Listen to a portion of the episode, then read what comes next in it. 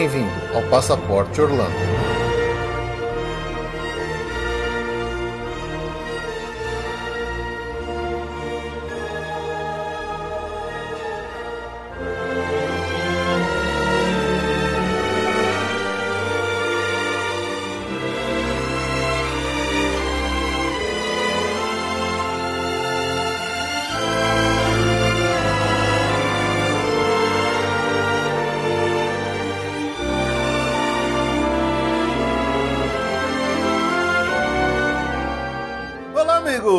Bem-vindos a mais um episódio do Passaporte Orlando. Eu sou o Felipe. E eu sou a Ju. E vamos lá para a segunda parte do nosso relato de viagem. E aí, vocês já ouviram a primeira parte? Gostaram? Então, vamos lá para a segunda, que tem bastante coisa para falar. Afinal de contas, dos nossos 15 dias fora, a gente só falou os quatro primeiros, basicamente. Senta aquela vez. então é isso aí. Se você ainda não ouviu a primeira parte, para, volta e ouça a parte anterior, episódio 137. Esse aqui é o episódio 138. Então, não vai fazer muito sentido algumas coisas que a gente vai falar se vocês não tiverem ouvido a primeira parte, né? Então, vamos lá, rapidinho para os nossos recados, que a gente já volta para continuar esse nosso relato de viagem da nossa última ida para Orlando.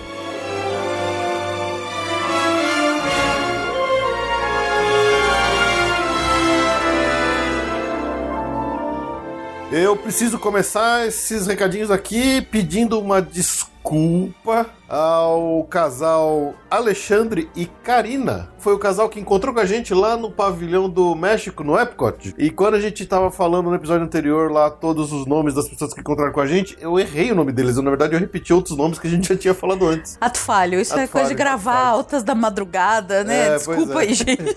então, Alexandre e Karina, eu peço desculpas por ter pulado, por ter errado o nome de vocês. Na verdade, eu li outros nomes repetidamente. A gente não esqueceu de vocês, não. Foi só é, é burrice minha mesmo de não ter lido o nome certo. Mas então, um grande abraço para vocês. Obrigado pelo carinho, pelo encontro lá no meio do pavilhão do México, lá no Epcot. Foi muito bom, foi muito divertido, né? Com certeza. Esse episódio aqui, mais uma vez, ele é a segunda parte do nosso relato dessa nossa última viagem para Orlando. Se você ainda não ouviu a primeira parte, volta lá e ouça. É, tá bem legal, tá bem divertido. Também, como sempre, pedir para vocês que quiserem mandar um e-mail para nós, mandar no podcast@passaporteorlando.com.br para mandar sua crítica, notícia, sugestão, momento mágico, história ou o que mais quiserem compartilhar com a gente com os outros ouvintes aqui do Passaporte Orlando. Tem o nosso e-mail de contato comercial, que é o contato@passaporteorlando.com.br para pedir a sua cotação aqui para Ju, né, Ju? Com certeza. Gente, eu ainda peço desculpa.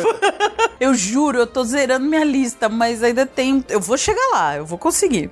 É isso aí. Também tem lá o nosso site, está sendo reformulado, daqui a pouco ele aparece novinho para vocês curtirem lá também e verem todos os nossos episódios no passaporteorlando.com.br. É, e é isso. Nos sigam nas nossas redes sociais, em especial o Instagram, que é passaporteorlando. Tem lá o Facebook, tem Twitter e tudo mais. Se você ouve a gente lá pela Apple Podcasts, a gente pede que vocês, que se, se puderem, entre lá, dê cinco estrelinhas e deixe um comentário pra gente, vai ser bem legal, vai ajudar a gente a ter um pouquinho mais de destaque na Apple Podcasts, lá no iTunes. E é isso, estamos por aí no Spotify, no feed, no, iTunes e onde mais quiserem procurar, com certeza estaremos por aí para vocês ouvirem o nosso podcast, beleza? Então vamos voltar lá rapidão pro nosso relato que tá cheio de coisa ainda para falar.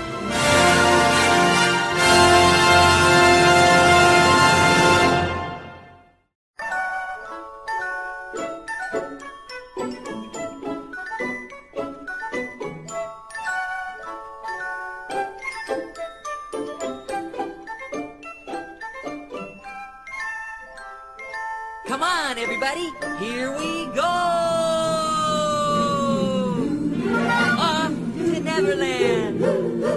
último episódio a gente parou justamente no nosso quarto dia de parque, que era o dia exatamente 1 de outubro, quando a gente foi pela primeira vez no Hollywood Studios para conhecer pela primeira vez a Galaxy Z. Então a gente ficou bastante tempo falando de tudo que a gente viu por lá. É uma coisinha só que a gente não falou naquele episódio que a gente almoçou no Sci-Fi Dining, né, Ju? Sim. Foi um almoço bem legalzinho, a gente gosta muito do Sci-Fi Dining. Sempre, sempre, que a gente vai por lá, ele tem uma ambientação muito legal e uma comida bem gostosinha também. O hambúrguer deles é sempre bem saboroso.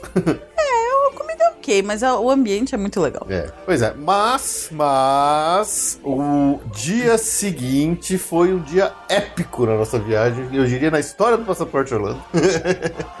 Porque dia 2 de outubro, quarta-feira, foi o dia que a gente dividiu o dia em duas partes. Uma primeira parte a gente repetiu Hollywood Studios e na segunda parte a gente foi também para conhecer uma das coisas que eu mais estava afim de fazer nessa viagem, que era ir pela primeira vez no Halloween Horror Nights de Orlando. A gente já, conhe- já tinha conhecido numa viagem de, de 2016 o Halloween Horror Nights do Universal Studios de Hollywood, que não foi muito bom, não foi muito bem feito. A gente fez de um jeito meio errado. Então eu tava finzão de fazer essa do Halloween Horror Nights de, Orlando de uma forma bem feita. Mas, Ju, como começou o nosso dia nesta quarta-feira? Bom, essa quarta-feira, como o Fih falou, a gente à noite ia no Halloween Horror Nights, a gente tinha vários repetecos de, de ingresso Disney, a gente estava no Pop Century ainda. Então, o nosso plano de manhã era, assim, de forma bem light, fazer o Hollywood Studios de manhã. E quais eram as nossas opções de ir pro Hollywood de Studios? transporte. De transporte. A gente tava de carro, né? Tem o ônibus, mas, Mas. neste dia, como a gente é do Pop Center para o Hollywood Studios, existe uma novidade.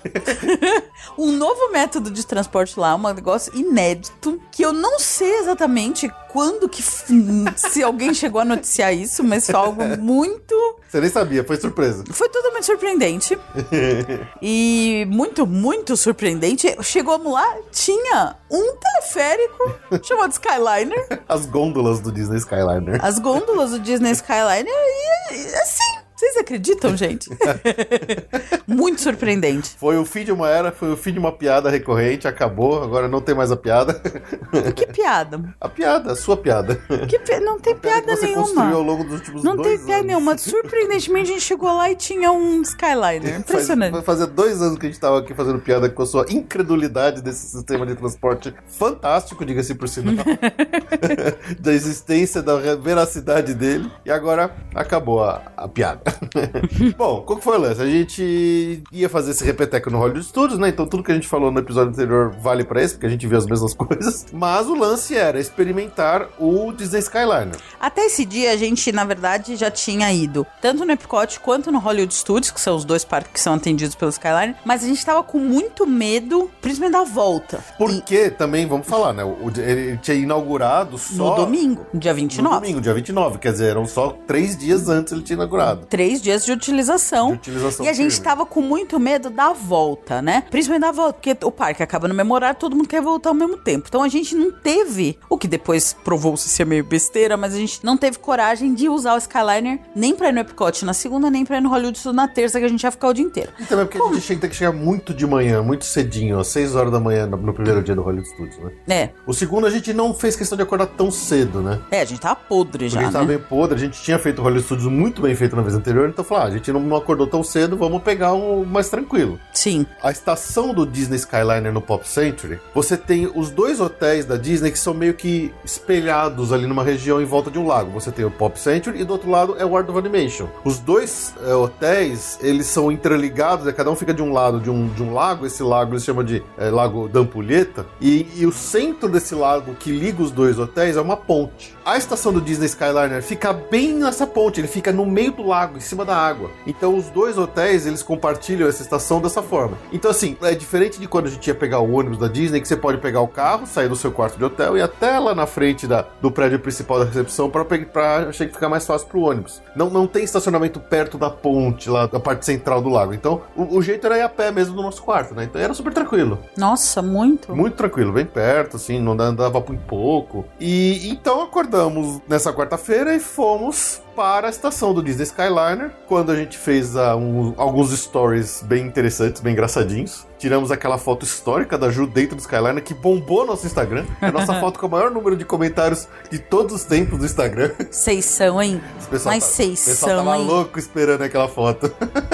Seis são fogo. Bom, falando um pouquinho ali do Disney Skyliner. Do Pop Century, você tem uma estação só, você só tem um caminho a seguir, né? Que é pegar ele lá na estação no meio do lago, no Lago do Puleto, no Hourglass Lake. Entre o Pop Century e Art of Entre o Animation, Pop né? Century e Return of Animation. No horário que a gente pegou ele, que não era exatamente isso muito cedo, tava absolutamente tranquilo, tinha nenhuma fila, a gente pegou zero fila pra subir Ah, a gente pegou um monte de gôndola vazia na frente, É. a gente foi A sozinho. gente foi sozinho dentro da gôndola, gôndola enorme, espaçosa pra caramba lá dentro. Cabe tranquilo, 6, 7, 8. Às vezes eles dizem que é pra até 10 pessoas, né? É, Mas- mas, parece que agora eles não vão pôr 10, não. É, vamos ver, vamos, Vamos ver, ver. Vamos ver. Mas aí, do Pop Century barra Art of Animation, ele vai até o Caribbean Beach Resort, que, Que é um- bem que é pertinho. bem pertinho. O Caribbean Beach é uma rodoviariona, né? É, ele é, ele é a estação da baldeação, ele é, a É. estação da Sé. É. você desce, você tem que sair das gôndolas ali, quer dizer, ela não faz um, nenhum roteamento automático, você tem que sair dela. Essa é uma rota curta. É uma rota bem curta. E aí dela, lá, lá no Caribe Beach, sai- você tem três opções. Ou você pega essa linha, que é a que vai para de volta para o Pop Center, que é de onde a gente veio. Ou você pega uma linha que vai exclusivamente para o Hollywood Studios dali, quer dizer, também ele vai em linha reta direto do Caribe Beach até o Hollywood Studios, Que é bem pertinho. que é bem pertinho. Ou você pega a outra linha, que vai do Caribbean Beach até o Riviera,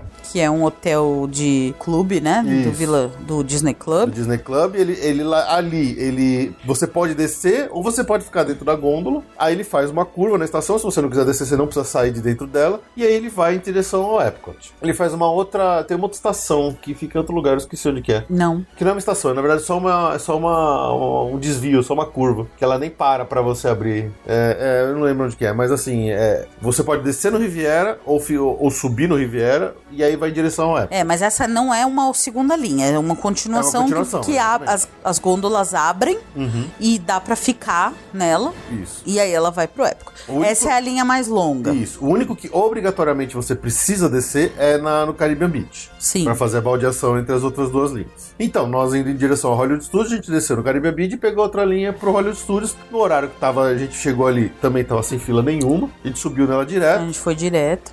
E, cara, é tão legal porque você desemboca a estação do Hollywood Studios, É na fica na cara, cara da bilheteria. Na cara da bilheteria. Tipo, você não precisa pegar trenzinho pra ir de estacionamento Não até- precisa andar, porque precisa andar, é ele sempre perto. manda a gente estacionar na estrada, a gente sempre É. para na última vaga. Eu não sei qual é o problema, mas eu e o Felipe, a gente sempre para na última vaga do estacionamento. Eu acho que do nosso quarto do, do Pop Century até a porta de entrada do, do Hollywood Studios não deu 10 minutos. Não deu 10 minutos. Foi, impressionante, incrível. Foi muito, muito bom isso. Não, e é, silen... e é gostoso, é um passeio, é silencioso. A vista é legal. Não pega farol, para praticamente na bilheteria. Nossa, não tem.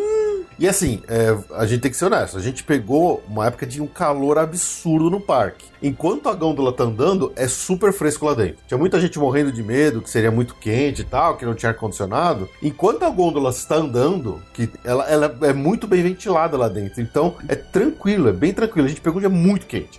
Sim. Em um momento só, ela deu uma desacelerada, chegou a parar, mas assim, ela não ficou nem 30 segundos parada e andou. É, acho que nem foi nesse Porque dia. às vezes acontece, é que nem em qualquer atração, ride, alguma coisa do tipo, quando você tem alguma pessoa com uma necessidade de mobilidade, com problema, com cadeirante que tem que subir, às vezes não dá tempo dele subir no, no percurso normal ali da estação. Então eles têm que parar a linha. Infelizmente isso acontece. Na verdade, não, né? O- a- existe um desvio nas Existe. pontas que é para gôndolas especificamente adaptadas. Pelo que eu entendi, tem uma fila para especial para quem tá com cadeiras e coisas que precisa dessa. Uhum. de- e e é, um, é um desvio, então é uma. tal- lembra um pouco a montagem do Toy Story, que é desvia, tem É, uma, tem tem uma trilho. Sessão especial só pra pegar a gôndola adaptada, tanto que tem uma outra fila. E aí ela entra. Então, essa parada é alguma coisa operacional, não necessariamente É. gôndola é, Às acesso, porque senão que- ia parar muito. Às vezes cada... pode ser que aquele acesso esteja muito cheio e É, alguma coisa desviar. assim.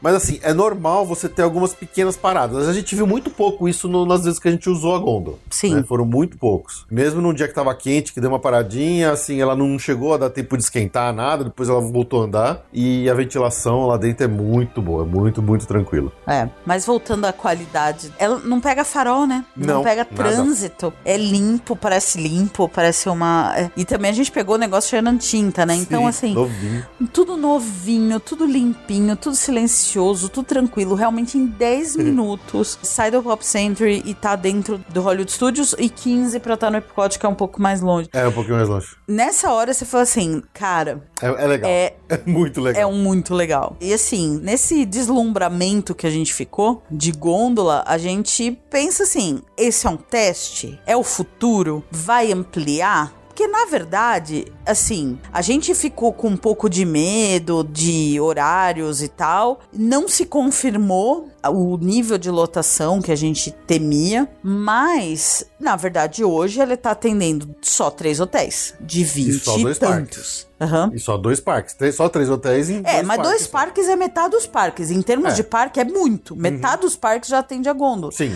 Mas o que, que é uma fatia muito pequena desse cenário? São só, São só- quatro, na verdade, que o, tem o Riviera que a gente. Isso, Como é Disney abrir, Clube, né? a gente não considera muito, mas Então ele não abriu ainda, né? abriu. Não, não, oficialmente ele não abriu ainda. Mas já tinha gente. Já tinha gente, mas oficialmente ele não está aberto ainda. É, mas é um. é- é, a gente não considera porque é muito difícil, mas tem número de hóspedes. Mas de, de quantos, de 20, mais de 20 hotéis Disney, é um serviço que tá tendo só quatro hotéis. Então, será que é um teste? Porque a ideia é boa. A ideia é bem boa. A gente ficou absolutamente encantado. V- vamos aproveitar que a gente começou a falar desse assunto e vamos, vamos zerar ele. Vamos falar tudo que tem pra falar de gôndola de Skyliner, É. né? Nesse primeiro dia, a gente só fez A gente essa... desencontrou dos horários Isso. top, né? É, a gente falou, ó, vamos testar, mas vamos testar fora de horário de pico pra gente não ficar preso nele. Então a gente não acordou muito cedo, então a gente não pegou exatamente o horário de pico de entrada no Hollywood É, a gente foi umas oito, porque o parque tava abrindo seis da manhã pra um, Extra Magic Hours pra hóspede. Isso. E a gente,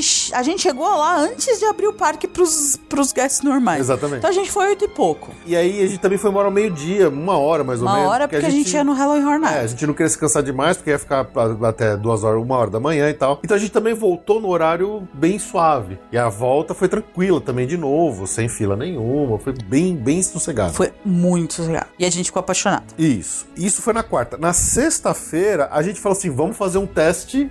A gente não ia, agora. mas a gente se apaixonou tanto, É. porque na quinta a gente não ia pra nenhum desses parques. Na sexta, o plano era fazer os dois, Uhum. que eram atendidos pelo Skyliner, Isso. mas não era nem. A gente não escolheu esses parques pelo Skyliner, mas acabou, que. Acabou que valeu. Foi. E a gente ficou, olha, a- a- na quinta-feira, até a hora de dormir, a gente tava discutindo como é que ia fazer. Porque essa sexta-feira era o dia que a gente ia sair do Hotel Disney. Com muita tristeza, inclusive.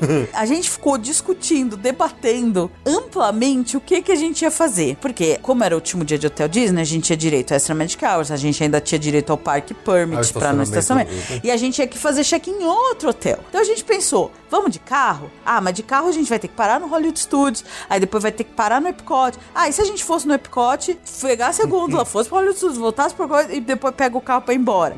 ah, mas isso não vai dar certo. Aí a gente lembrou que a gente tinha um quilo de chocolate no carro e tá com aquele calor. Aí a gente falou, ah, mas como é que a gente vai deixar o Carro no estacionamento, sol. 200 toneladas de chocolate dentro da mala no carro com 50 graus no sol.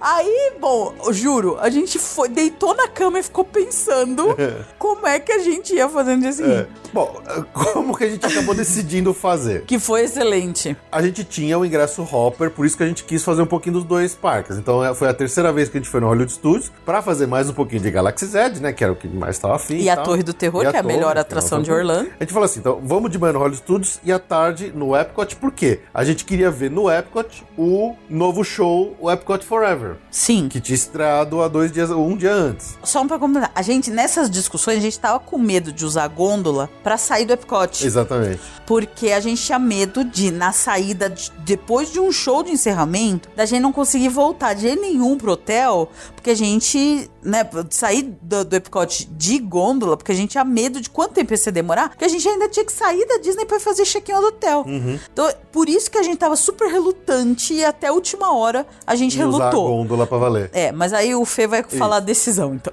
Então, qual que foi a nossa decisão? E o que, que a gente efetivamente fez? A gente carregou todas as nossas malas no carro, a gente pegou uma das nossas malas menores, mala de mão, jogou todos os chocolates dentro dela. A parte que derreteria do calor.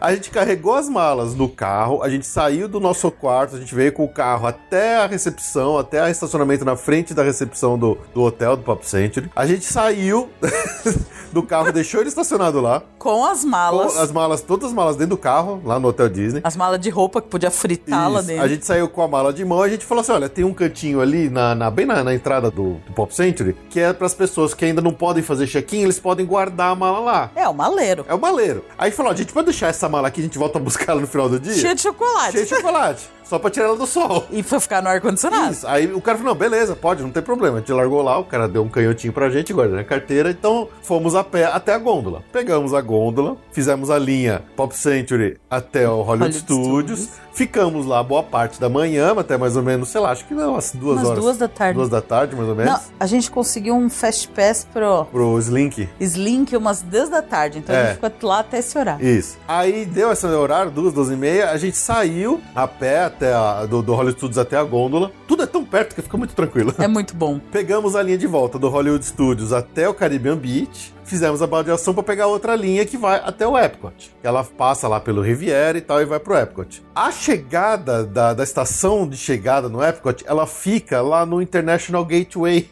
que é aquela entrada lá dentro do World Showcase, perto do pavilhão da França. Não é pela entrada principal. Da Inglaterra mais perto. É mais né? perto da Inglaterra, exatamente. Ele meio que divide aquela entrada ali com aquele hotel. Os hotéis da área do Epcot, que Isso. é o Beaches. E o Boardwalk. E o Boardwalk. Isso. E, a, Club e o Boardwalk. e assim, é pertinho ali. Você, quando chega na estação do International Gate- Gateway do Epcot, é rapidinho, você já entra, já passa na, na, na- na revista de mala, entra pela bilheteria e você já cai ali dentro do World Showcase. É muito perto, Sim. é muito, muito perto, é tranquilaço. E aí a gente foi, nesse dia, a gente foi curtir as coisas do Epcot lá, vamos curtir Food and Wine e tal. Bom, no final do dia a gente fez, a gente viu o show. Acho que depois a gente entra no, no- no- nesse quesito do show, né? Vamos, vamos agora focar Também na... tem o restaurante que a gente tem que comentar, Isso, é. mas a gente fala Vamos depois. focar na, na, na gôndola agora. A gente viu o, o show final ali, não muito perto, mas perto o suficiente da, da, da saída. A gente não tava do outro lado do World Showcase, nada disso. É, a gente tava com medo dessa saída, Isso. porque a decisão foi pensando no chocolate e tal, Uhum. mas a gente tava com medo. Que horas que a gente vai conseguir sair do Epcot? Que fila Que formar. e fila, qual é o tamanho dessa fila? Que horas que a gente vai conseguir? Porque a gente tinha que voltar pro hotel, pro Pop Century, pra pegar o carro, Aham. pra pegar a mala, que tinha ficado lá, e pra ir até International Drive lá do lado do Universal, que era outro hotel. Então, assim, a gente tava muito preocupado. Aham. Bom, acabou o show de fogos do Epcot, a gente, meu, fomos lá junto com a É, a massa. gente assistiu na França, A que é na bem França, do lado lá da Inglaterra. A gente foi com a massa na direção da- do, do International Gateway lá pra sair do Epcot por ali mesmo. Com o seu na mão. É, Eu falei, nossa, vai, a fila vai estar formando lá no Soaring, né? pois é, pois é. Mas não. Assim, já estava uma filinha. Não é que estava sem fila, nada disso. Atrás de nós formou uma fila bem grande. Sim. Mas ela estava andando rápido. Porque cabe muita Porque gente cabe na muita gôndola gente e tem na gôndola, E as muita gôndolas gôndola. passam rápido, é contínuo. É tipo um people mover, ele vai vindo. Não foi horrível. Teve um pequeno momento antes da gente, de a gente ir que a gôndola deu uma paradinha meio longa. Que eu já falei, putz, ferrou. Quebrou o negócio. Ah, teve um detalhe. Enquanto a gente estava na fila do Epicote pra voltar pro Caribbean Beach, eles estavam anunciando na fila, na nossa fila, nossa fila. que o linha canal, do- a, a, a via do Caribbean Beach para o Hollywood Studios não estava Estava funcionando. parada. Então, Então, quem quisesse ir para o Hollywood Studios tinha que ir de barco. tinha que ir de barquinho. Falou, olha, se vocês estão embarcando pra ir pro Hollywood Studios, não pega, porque tá a linha do Hollywood Studios tá parada. E vocês lembram que era uma das opções que a gente considerou, né? Isso. Deixar o carro no Hollywood Isso. Studios e fazer via gôndola. Na verdade, a maior probabilidade era fazer no Epcot e fazer o Hollywood. Mas de qualquer forma, a gente, A gente... a gente passou risco Pois aí. é, pois é. Bom, mas de qualquer forma, a, a fila andou bem rápido. A gente pegou a gôndola e voltou rapidinho pro Pop Century. Apesar de a gente ter pego muita fila no Epcot, quando a gente chegou na estação do, do Caribbean Beach, pra pegar a linha do Pop Century, tava super tranquila, não tinha quase fila nenhuma. É. Então, assim, aí eu, foi a comparação que eu fiquei pensando com a Ju ali na hora. Toda vez que a gente tá no, no Epcot, que a gente vê o show lá no World Showcase, seja onde for, você fala assim, puta, eu tenho que ir embora de carro. Você tem que andar o World Showcase inteiro até o Future World, você tem que entrar o Future World inteiro até a saída do parque, depois você tem que andar até o estacionamento, procurar trenzinho O se tiver. trenzinho para você estar parado na estrada. Pois é, o tempo que a gente levaria pra sair de carro era enorme. Nessa situação da gôndola, que a gente viu o show de fogos ali dentro, ali na, no, no pavilhão da França, já perto da saída, que a gente pegou pouca fila, que a gente pegou a gôndola rapidinho, chegou rapidinho, fez a baldeação e foi rapidinho pro Pop Century, não deu, acho que 25 minutos entre acabar o show do Epcot e a gente tá no, no Pop Century. Sim. Foi delicioso isso. Foi muito legal. é um detalhe, foi a primeira vez, a única vez que a gente, pra, por ter fila, a gente compartilhou gôndola. Então a gente fez o. Não, a gente já tinha compartilhado antes. É? Na ida a gente É, acho que tinha, mas nessa volta a gente compartilhou a gôndola com uma família. E me chamou a atenção que foi exatamente o comentário da mãe lá da família. Ela falou: a gente vai chegar no quarto do hotel em menos de meia hora que a gente saiu do É do muito Epcot. É impressionante. E é verdade. É verdade, é isso mesmo. Então, assim, a gente realmente ficou apaixonado no ponto de que falou assim, cara, eu preciso, a próxima vez que eu voltar aqui, eu tenho que ficar no Pop Centro pra usar essa gôndola de novo. Exatamente. Então, é óbvio, os eventos do dia seguinte podem ter assustado muita gente, mas eu continuo afirmando, eu volto e vou usar de novo, sem medo de ser feliz. Calma, antes de entrar nos eventos do dia seguinte, que é importante, primeiro essa discussão de futuro. É muito legal, é muito legal. Mas realmente atende pouquíssimos hotéis. Então, assim, qual que será o plano da Disney? Eu falei, discuti bastante com o Fê. Realmente parece ser o futuro. Assim, tem cara de futuro. Tem cara de algo que veio pra. Só que precisa ver se aumentar o número de hotéis atendidos não vai piorar a qualidade. Se você tá com uma gôndola num, Depende, num All se Stars. você for ficar fazendo todas as, todos os hotéis convergindo para uma única linha, por exemplo, né? Se todas elas forem convergir pro Caribbean Beach, dali pra frente você vai ter uma, vai, ter uma lotação grande. Sim. Não, e se você você chega essa gôndola num All. Stars, lascou. Lascou. Entendeu? Mas assim, deve ter mais projetos. Não, e- eu acho que isso é um fico teste, pensando- porque é muito bom. Eu fico pensando que acho que eles nunca vão, apli- vão aplicar isso no Magic Kingdom. Acho que o Magic Kingdom é um parque que eles não vão mexer nisso. É, o Magic Kingdom é o que mais deveria mexer, né? Pois é. Na verdade, eu tenho uma teoria sobre o Magic Kingdom, que é o seguinte: eles tinham que abandonar o monotrilho e a, e a balsa. Eu acho que tinha que ter um monte de trenzinho do estacionamento pra minimizar o sofrimento. Pra que que você tem que deixar o carro pegar um trem pra ir até o TTC, pra ir pegar uma ou uma gondola, ou uma balsa ou um monotrilho que muitas vezes quebra, que deu. Gente, põe o trenzinho do estacionamento direto na porta do Magic Kingdom. Não é possível que não tenha um jeito Faz de um fazer people isso. mover contínuo, né? Não, pega o trenzinho do estacionamento. Sabe o trenzinho que já te leva ao TTC? Estica mais cinco minutos a rota e deixa as pessoas na porta do Magic Kingdom. Você elimina um dos transportes que não é necessário. É, Qual e- é a dificuldade do trenzinho ir até o Magic Kingdom? Ah, e o monotrilho é, uma, é um transporte que já tá tendo muito problema no monotrilho, né? Então Sim. já tava na hora deles ou reformarem ou trocarem pra outra coisa, porque. A gôndola no Magic Kingdom seria um sonho. Mas eu acho que aí, agora, a sensação que eu tenho é que é um teste e que eles, com o uso desse teste, eles vão avaliar pra onde que eles podem expandir. Porque realmente parece uma coisa muito, muito funcional, futurista. Você tira as pessoas do trânsito, você tira as pessoas de falar, gente, você não consegue mais sair de um parque da Disney se pegar trânsito. É, as Sem pegar tudo, ficou parado. parado. é infernal. Com esse negócio, você vai passar por cima do trânsito. Porque é, é muito futuro, é muito. Dá pra ver, assim, você vê que é maravilhoso. Uhum. Eu fiquei apaixonada. Nunca imaginei que fosse ter um negócio desse e fiquei apaixonada. Mas aí Mas veio o dia aí seguinte. veio- na- nada como um dia atrás do outro, na verdade. É, e a gente foi na sexta, era sexto dia de operação, né? Tinha aberto no dia 29, a gente foi na sexta, que era dia 4, né? Exatamente. E enquanto nós já tínhamos ido embora da Disney, a gente já tinha deixado essa, essa parte da viagem pra trás, a gente já estava lá na nossa biboca na, na International Drive. Ficamos sabendo Do- que, dos acontecimentos do dia 5, sábado, que deu ruim. que deu ruim. Pois é. Gente, deu ruim exatamente No mesmo, no, no mesmo horário, na mesma rota Mesma rota. que a gente andado no dia anterior. Pois é.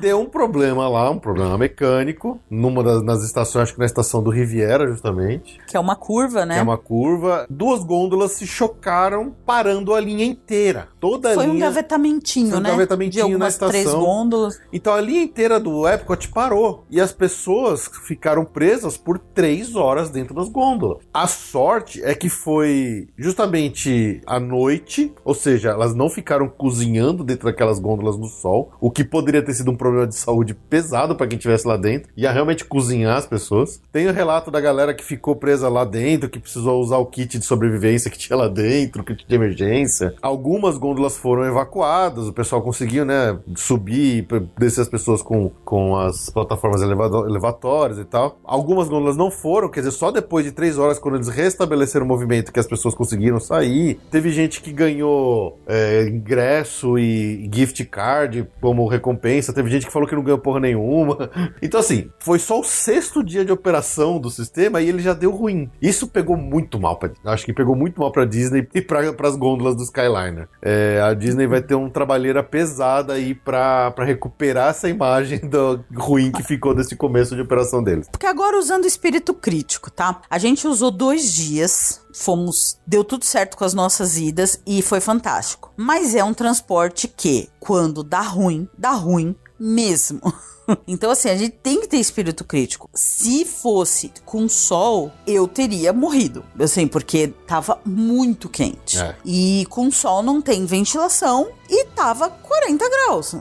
Assim, no, no, no sol. No sol. Ah, dentro de um negócio de vidro, cozinhando lá, sem vento, sem nada, é assusta. Assusta. É, é assustador. É um negócio que você não tem facilidade para sair. Você depende de ser rebocado. Quantas gôndolas? Qual é o preparo da equipe da Disney? Quanto tempo levaria se todo mundo realmente tivesse que. Eles não conseguiram. Esse foi o primeiro teste deles, eles não conseguiram evacuar tudo. Sim, porque é uma linha enorme. Uma linha enorme. Tinha exatamente. muita gôndola. Quanto tempo eles vão eh, Pois é. demorar pra, pra içar cada gôndola? Exatamente. E Então, assim, assim, é, muito sério. É, é sério, mas assim, é aquele negócio. Sistemas mecânicos estão sujeitos a falha. Assim como um trem, assim como o monotrilho, que o monotrilho já parou e deixou as pessoas por horas presas no monotrilho. Também não tinha como sair, porque não tinha evacuação para ser feito. Um avião pode ter problema. Quer dizer, toda vez que você tem um equipamento mecânico que tem uma falha mecânica, essa falha é analisada, estudada, se entende por que aconteceu isso e, e medidas têm que ser tomadas para que não aconteça de novo. Isso é básico em qualquer sistema engenheirado. Né? Entende-se, imagino eu, que a Disney entendeu o problema, recuperou e não vai acontecer mais esse problema. Outros podem acontecer? Sim, como em qualquer coisa. Estatisticamente, por exemplo, existe muito mais acidentes de carro na rua do que existe, por exemplo, um acidente de avião. então, assim, as gôndolas funcionam muito bem. Pode dar problema? Pode. Não, é que estatisticamente, em seis dias de operação, ela ficou uma três Sim, horas parada com pessoas lá dentro. Qualquer sistema mecânico, qualquer sistema que você está partindo ele, quando ele começa a ser estressado pelo uso contínuo de verdade, é quando os primeiros problemas surgem. Então a gente. Senhor engenheiro, Sim, entenda que com seis dias de uso, centenas de pessoas ficaram três horas Ok, presas. eu- eu então, assim, disso. dá pra entender todo o receio. eu, eu concordo com você. Não, não, você tá engenheirando não, a situação. Eu estou tentando explicar do, do, do Não, ponto você de tá vista de engenheirando. Então, você tá engenheirando O a ponto situação. de vista de relações públicas é um, é um, é um pesadelo. Sim, eu sou relações públicas. Exatamente. Nós temos engenheiro e relações públicas nessa conversa. Coitado dos caras da Disney que vão vender esse Skyliner, Uhum. apesar de ser maravilhoso. Mas dá medo? Dá. Dá. Concordo. Ficar três horas. É o que eu falei, gente. A gente compartilhou cabine. Três horas lá. Você pode precisar fazer alguma coisa de necessidades com gente que você não conhece na cabine. Você pode ter um passar mal. É, é, é uma situação muito extrema. E aconteceu com seis dias de uso. Então, assim, é difícil pensar. Lógico que eles vão melhorar. Lógico que eles vão ah, fazer correção de erros. Mas é difícil pensar que é, um, é muito extremo. O, er- o dar errado é muito extremo. É diferente do ônibus que quebra. O ônibus que quebra, vai abrir a porta, vai vir outro ônibus, você vai entrar no outro ônibus. Tudo bem, o monotrilho cai no mesmo problema. Mas é. Esse aí é, é a solução de problemas na- no Skyliner é difícil. Quando deu problema no monotrilho, que caiu porta, ele travou no meio, não sei o que, ele não deu nenhum pentelésimo que deu de rebuliço. Ele tá 30 anos funcionando. Deixa o coitado ter um dia o, ruim. Mas o problema é o mesmo. Um monte de gente ficou paralisada, ilhada lá, sem poder ser recuperada. Assim, é óbvio que o Skyline ganha mais atenção, porque é um negócio novo e tal, então tá todo mundo prestando atenção. Mas assim, do ponto de vista da engenharia, o que aconteceu é até certo ponto normal para um sistema em partida e que tá sendo estressado pela primeira vez. É, assim, é- eu sei, o lado humano Não da coisa é engenheirar. totalmente diferente, é, é complicado. Vem Eu com um- estatística. vai Quero um- ver a estatística de quem ficou lá três horas cozinhando. Pô, o cara ganhou quantos dias de ingresso? Tem que ficar feliz, pô. Três horinhas pra ganhar três. Sabe quantas horas eu tenho que trabalhar pra ganhar quatro dias de ingresso Disney? Eu tenho que trabalhar mesmo, uma semana, uma semana inteira. O cara em três horinhas, eu- ele perdeu um tempinho lá parado, ele ganhou quatro dias de ingresso Disney, pô. Tem que eu. Eu tô felizão se eu, se eu ficasse preso três horas numa fila de banco pra ganhar três, quatro dias de ingresso Disney, porra. Ai, meu Deus do céu. É verdade. É, mas assim, acho que resumindo o ponto é: tá gente que tem morrendo de medo dela, que fala que não vai subir nem por morto né, nas gôndolas. Eu estou louco para, no ano que vem, voltar, ficar de novo no Pop Center Não. e usar novamente as gôndolas. E eu vou usar, sem medo. Vamos lá, tem que usar. Com certeza, eu sou do desse time, já tô vendo estadia do ano que vem de- do Pop Century pra usar as gôndolas, mas com receio, claro que dá receio. Eu não, não sou tão confiante assim. Do mesmo, as estatísticas não. Eu não conheço essa senhora. Eu não conheço essas senhoras. Então, assim, eu amei. Foi incrível. É uma experiência. Eu acho que uma das coisas que mais aborrece na Disney é o cansaço do final de dia de parque, você ter que se arrastar até o seu carro.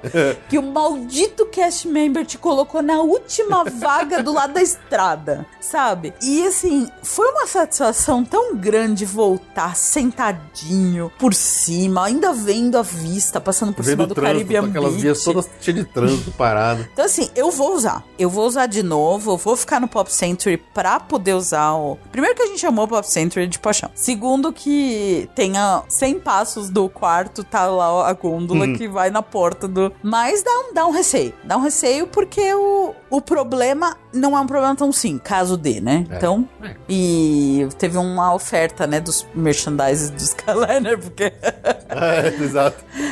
A gente oficialmente sobreviveu, né? Sobreviveu. Eu sobrevivi ao Skyliner. gente, a gente foi no dia anterior do dia da treta. Vocês têm noção? Exatamente. Bizarro isso. Bizarro, bizarro. Welcome aboard the Disney Skyliner. We are on our way to Disney's Caribbean Beach Resort with connecting flights to Disney's Hollywood Studios, Disney's Pop Century Resort, and Disney's Art of Animation Resort.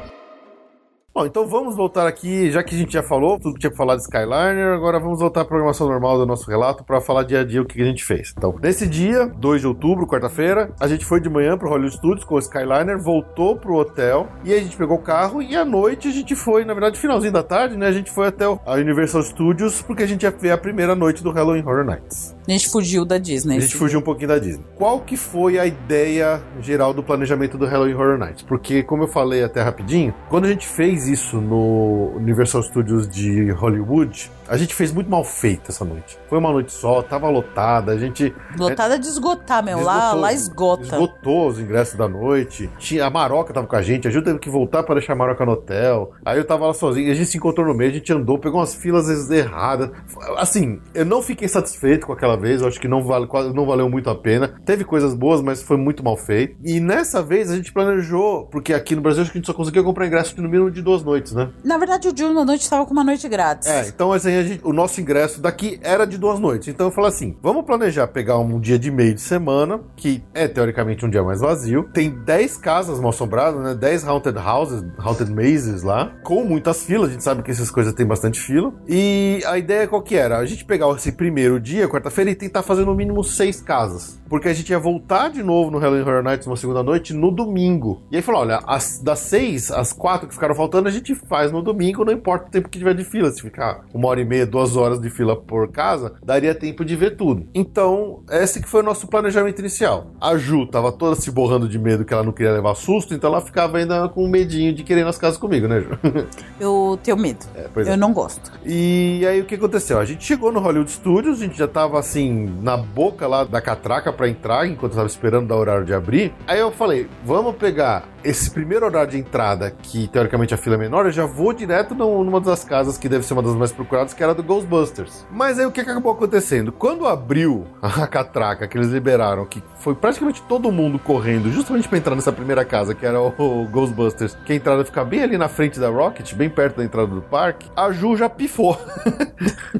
Porque ela tava, ai, não sei se eu quero ir, não quero ir e tal. E ela ficou bravinha já de pegar uma fila enorme logo nos primeiros 10 minutos de, de entrada do. Não, do gente, eu vou explicar a minha parte. Eu não gosto disso. eu fui por amor ao Felipe, porque na verdade eu não gosto. Desde que eu ia no Play Center com as minhas amigas, elas me obrigavam a ir nas casas de terror. Eu tenho horror. Eu odeio tomar susto. Eu odeio passar medo. Eu não gosto. Então eu só vou porque eu sou uma boa esposa. Mas eu não não gosto. Ainda ter que. Eu já tava com o pé cansado, morrendo de calor, aquele inferno. Chega lá, já pega uma fila de 15 mil zigue-zagues pra fazer um negócio que eu não gosto, então não, não foi que eu pifei. Eu tomei uma decisão racional e foi a melhor decisão que poderia ter sido tomada. Por que acontece? A Ju já tinha falado daqui, antes até da gente viajar, deu de chegar lá e a gente comprar o Express pra eu ver todas as casas sozinho. Porque o Express é caro. Mas nessa, nessa quarta-feira, que é um dia mais vazio, era o dia que o Express seria mais barato do que se a gente fosse comprar, por exemplo, ele no domingo, né? A diferença era de 50 dólares a mais do- se comprasse no domingo ao invés de comprar nessa quarta-feira. Eu falei, não, vamos pegar, vamos, quarta-feira deve ser um dia mais vazio, vamos tentar ir lá pra ir nas casas sem precisar gastar esse dinheiro e tal. A gente pega umas filas, mas vai. Aí chegou lá, a Ju viu aquela fila, ela pifou na hora, ela saiu voando e falou: foda-se, eu vou comprar o Express. Saiu, comprou o Express, dando minha mão falou: assim, vou ficar aqui sentada, você vai em todas as casas. e foi isso, eu fui tudo sozinho. E foi a melhor decisão que poderia ter sido tomada, não é? Essa regona, essa cagona, pagou pra não ir tomar susto.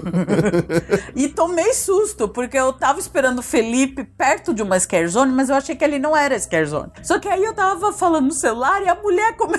a, a Zumbi. zumbizona lá, ela veio do banco. Eu achei que ela não pudesse vir no banco. E me, me deu um susto. Domérico. Que ainda ficaram rindo da minha cara do susto que eu tomei da mulher. Mas enfim. Se da outra vez eu achei que eu tinha feito errado o Hello Horror Nights, dessa vez foi perfeito, mas foi uma noite perfeita E de Hello fica Horror Nights. reclamando que eu dei um express pra ele de presente. Eu não tô reclamando. Fica reclamando. Eu É só claro que mal falando que você- agradecido. Falando que você é uma cagona, que você fugiu do susto. Ai, que mal agradecido. Eu dou um express pra ele de presente e ele fica reclamando. É. Eu me diverti tanto nesse Hello Horror Nights, eu gostei tanto. Olha, foi perfeito. Foi assim, eu, eu acho que não tinha jeito melhor de ter conhecido o evento do que foi dessa vez. Foi assim, foi, foi sensacional. Porque tava uma noite muito, muito legal. Tava tranquilo. Tinha bastante fila. As casas, tinha as, as principais casas tava com Duas horas. duas horas de fila, as menores estavam com 40 minutos de fila, então assim, pra executar aquele plano que eu tinha pensado a primeira vez, ia, Ia doer, sofrer. ia sofrer. Com o Express, que você É que assim, as eu acho que pro final do dia, esse dia a gente não. Olha, até isso, a aniversário é meio bagunçado. A gente achou que ia até as duas da manhã, mas chegando lá ia até a uma. Eu acho que a partir das 11 da noite deve dar uma esvaziada. A gente já sentiu um pouco mais vazio. Não, mas ainda né? tinha bastante fila. Tinha muita fila. E com o Express, que eu pegava quase nada, pegava, sei lá, às vezes no máximo 5 minutos, 10 minutos de fila que fosse, dá, deu pra fazer as 10 casas na noite, numa noite só. Tanto que assim. Não, eu- e o Express tinha que fazer, porque era só pra aquele dia. né? é, assim. Então era, tinha que o. Tinha que fazer, exatamente. E, e o Express é que a gente acabou não fazendo, porque só tinha um Express, mas ele dava direito a fazer uma, uma ride na, fi- sem também fila daria, também. exatamente. Mas como só tinha eu um Express, não adiantava eu pegar o ride na, sem Sim, fila e a sim. Ju não. Então, quer dizer, é, isso a gente não usou, eu usei só pras casas É, mesmo. mas daria. E era, uma, era, era um uso por casa, né? Só podia uma vez, por, uma vez em cada casa. Tinha duas modalidades de Express. Tinha o limitado, que você podia quantas vezes quisesse, e tinha esse que era uma vez por casa. Que é, o outro era muito mais caro, né? Tão mais caro, acho que era uns 50 dólares mais caro. Bom, que seja. De qualquer forma, as 10 casas já deu bastante canseira de fazer numa noite só. Foi assim, cansativo, né? Porque a gente andou pra caramba lá no parque nesse dia. Eu andei, porque tem algumas casas que elas ficam super longe, lá nos backstage do parque. Então você anda, anda, anda pra chegar nelas. É meio, meio, meio cansativo, mas foi, foi muito legal. Falando das casas especificamente, eram 10 casas. Eu fui em todas nessa mesma noite. E eu fiz até uma listinha aqui das, das ordens da, da, da que eu mais preferi, né? Então, as que eu menos gostei foi a, foram a Nightingale's Blood Pit, que era uma original, a Killer Clowns from Outer Space, que é de um filme bem esquisitão, de palhaços assassinos, e por incrível que pareça, do Stranger Things, que é uma das casas mais populares desse ano, que tinha mais fila, mas eu achei uma das mais fracas. Ela até era interessante no sentido de reproduzir algumas cenas do episódio, pra você passar ali por dentro dela, né? Eles fizeram um apanhado entre a segunda e a terceira temporada. Mas em termos de, de susto, eu achei fraca. Eu não tomei muito susto. Eu achei legal. Tem algumas representações boas, interessantes lá pra você ver as cenas, mas acho que no espírito do Halloween Horror Nights de você ir lá pra tomar susto, eu achei fraca. Aí num, num- bloco do meio aí tem a Universal Monsters, que era bem legalzinha, a House of 1000 Corpse, que era uma casa com o tema de um filme do Rob Zombie, que é um filme de terror meio desses de assassinato, meio gore assim. E eu, assim, ela não é uma casa que me assustou muito, mas ela tinha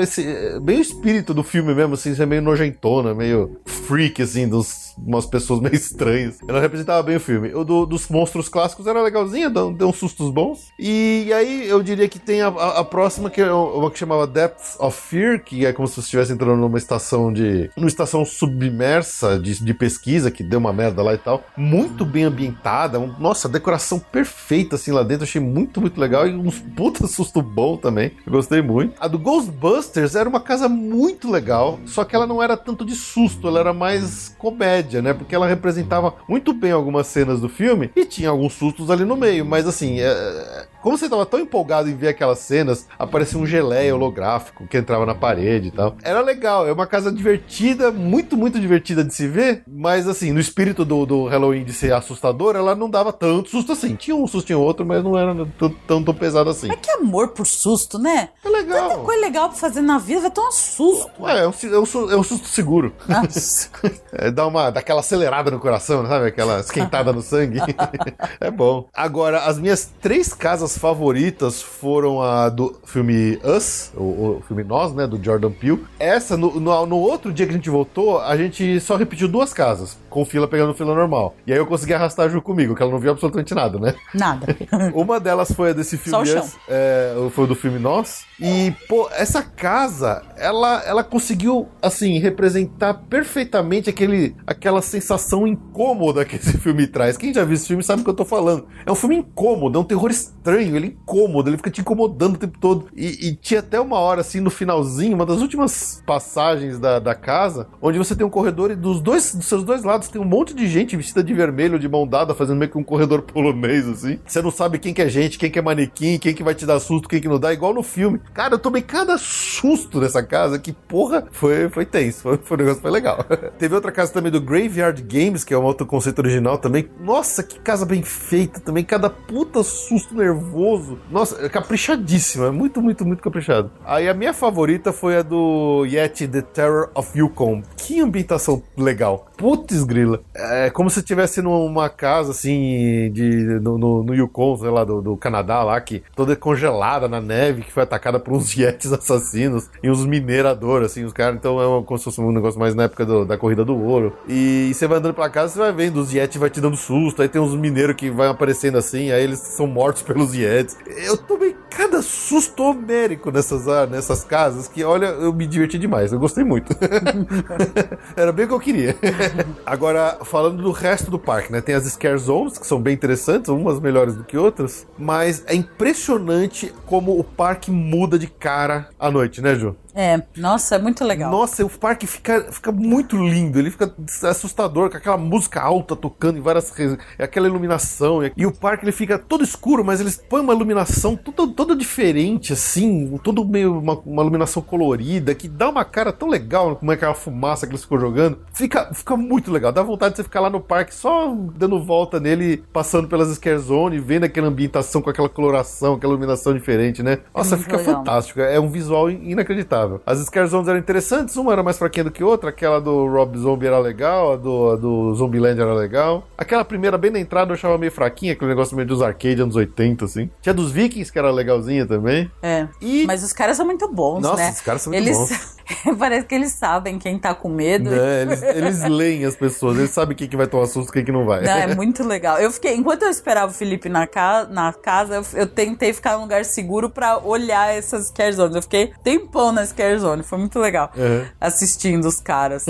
Os Scare Actors, eles chamam, né? Esse pessoal que fica lá. E tinham dois shows que também fazia parte ali do evento, e a gente acabou só vendo um deles. Um que chamava Academy of Villains, que era um show de dança que a gente nem, nem teve muito interesse pra ver no final das contas. E um show de iluminação, de projeção ali no Lago Central, no lugar do show de cinema que normalmente tem, mais voltado pros temas daquele ano, da, de algumas das casas daquele ano. Então o tema era Ghostbusters, Stranger Os Stranger Things, Things. o palhaço. os, os Killer Clowns. E um show muito legal, muito bonito. Aquele visual, aquela lagoa ali no meio do centro, eles começavam a jogar um- uma fumaça ali e ela ficava toda aquela iluminação meio verde, meio rosada, meio roxa. Laranja. Laranja. E eles projetando nos prédios em volta. Cara, um show muito, muito legal com aquela música alta bombando assim no parque inteiro. O visual do parque era inacreditável. Assim, parecia que você tava dentro de um, de um filme mesmo. Era muito, muito Não, é legal. demais, é demais. Eu adorei, eu adorei o Halloween Horror Nights. Dá vontade de voltar. Não sei se a gente vai voltar tão cedo. É muito calor.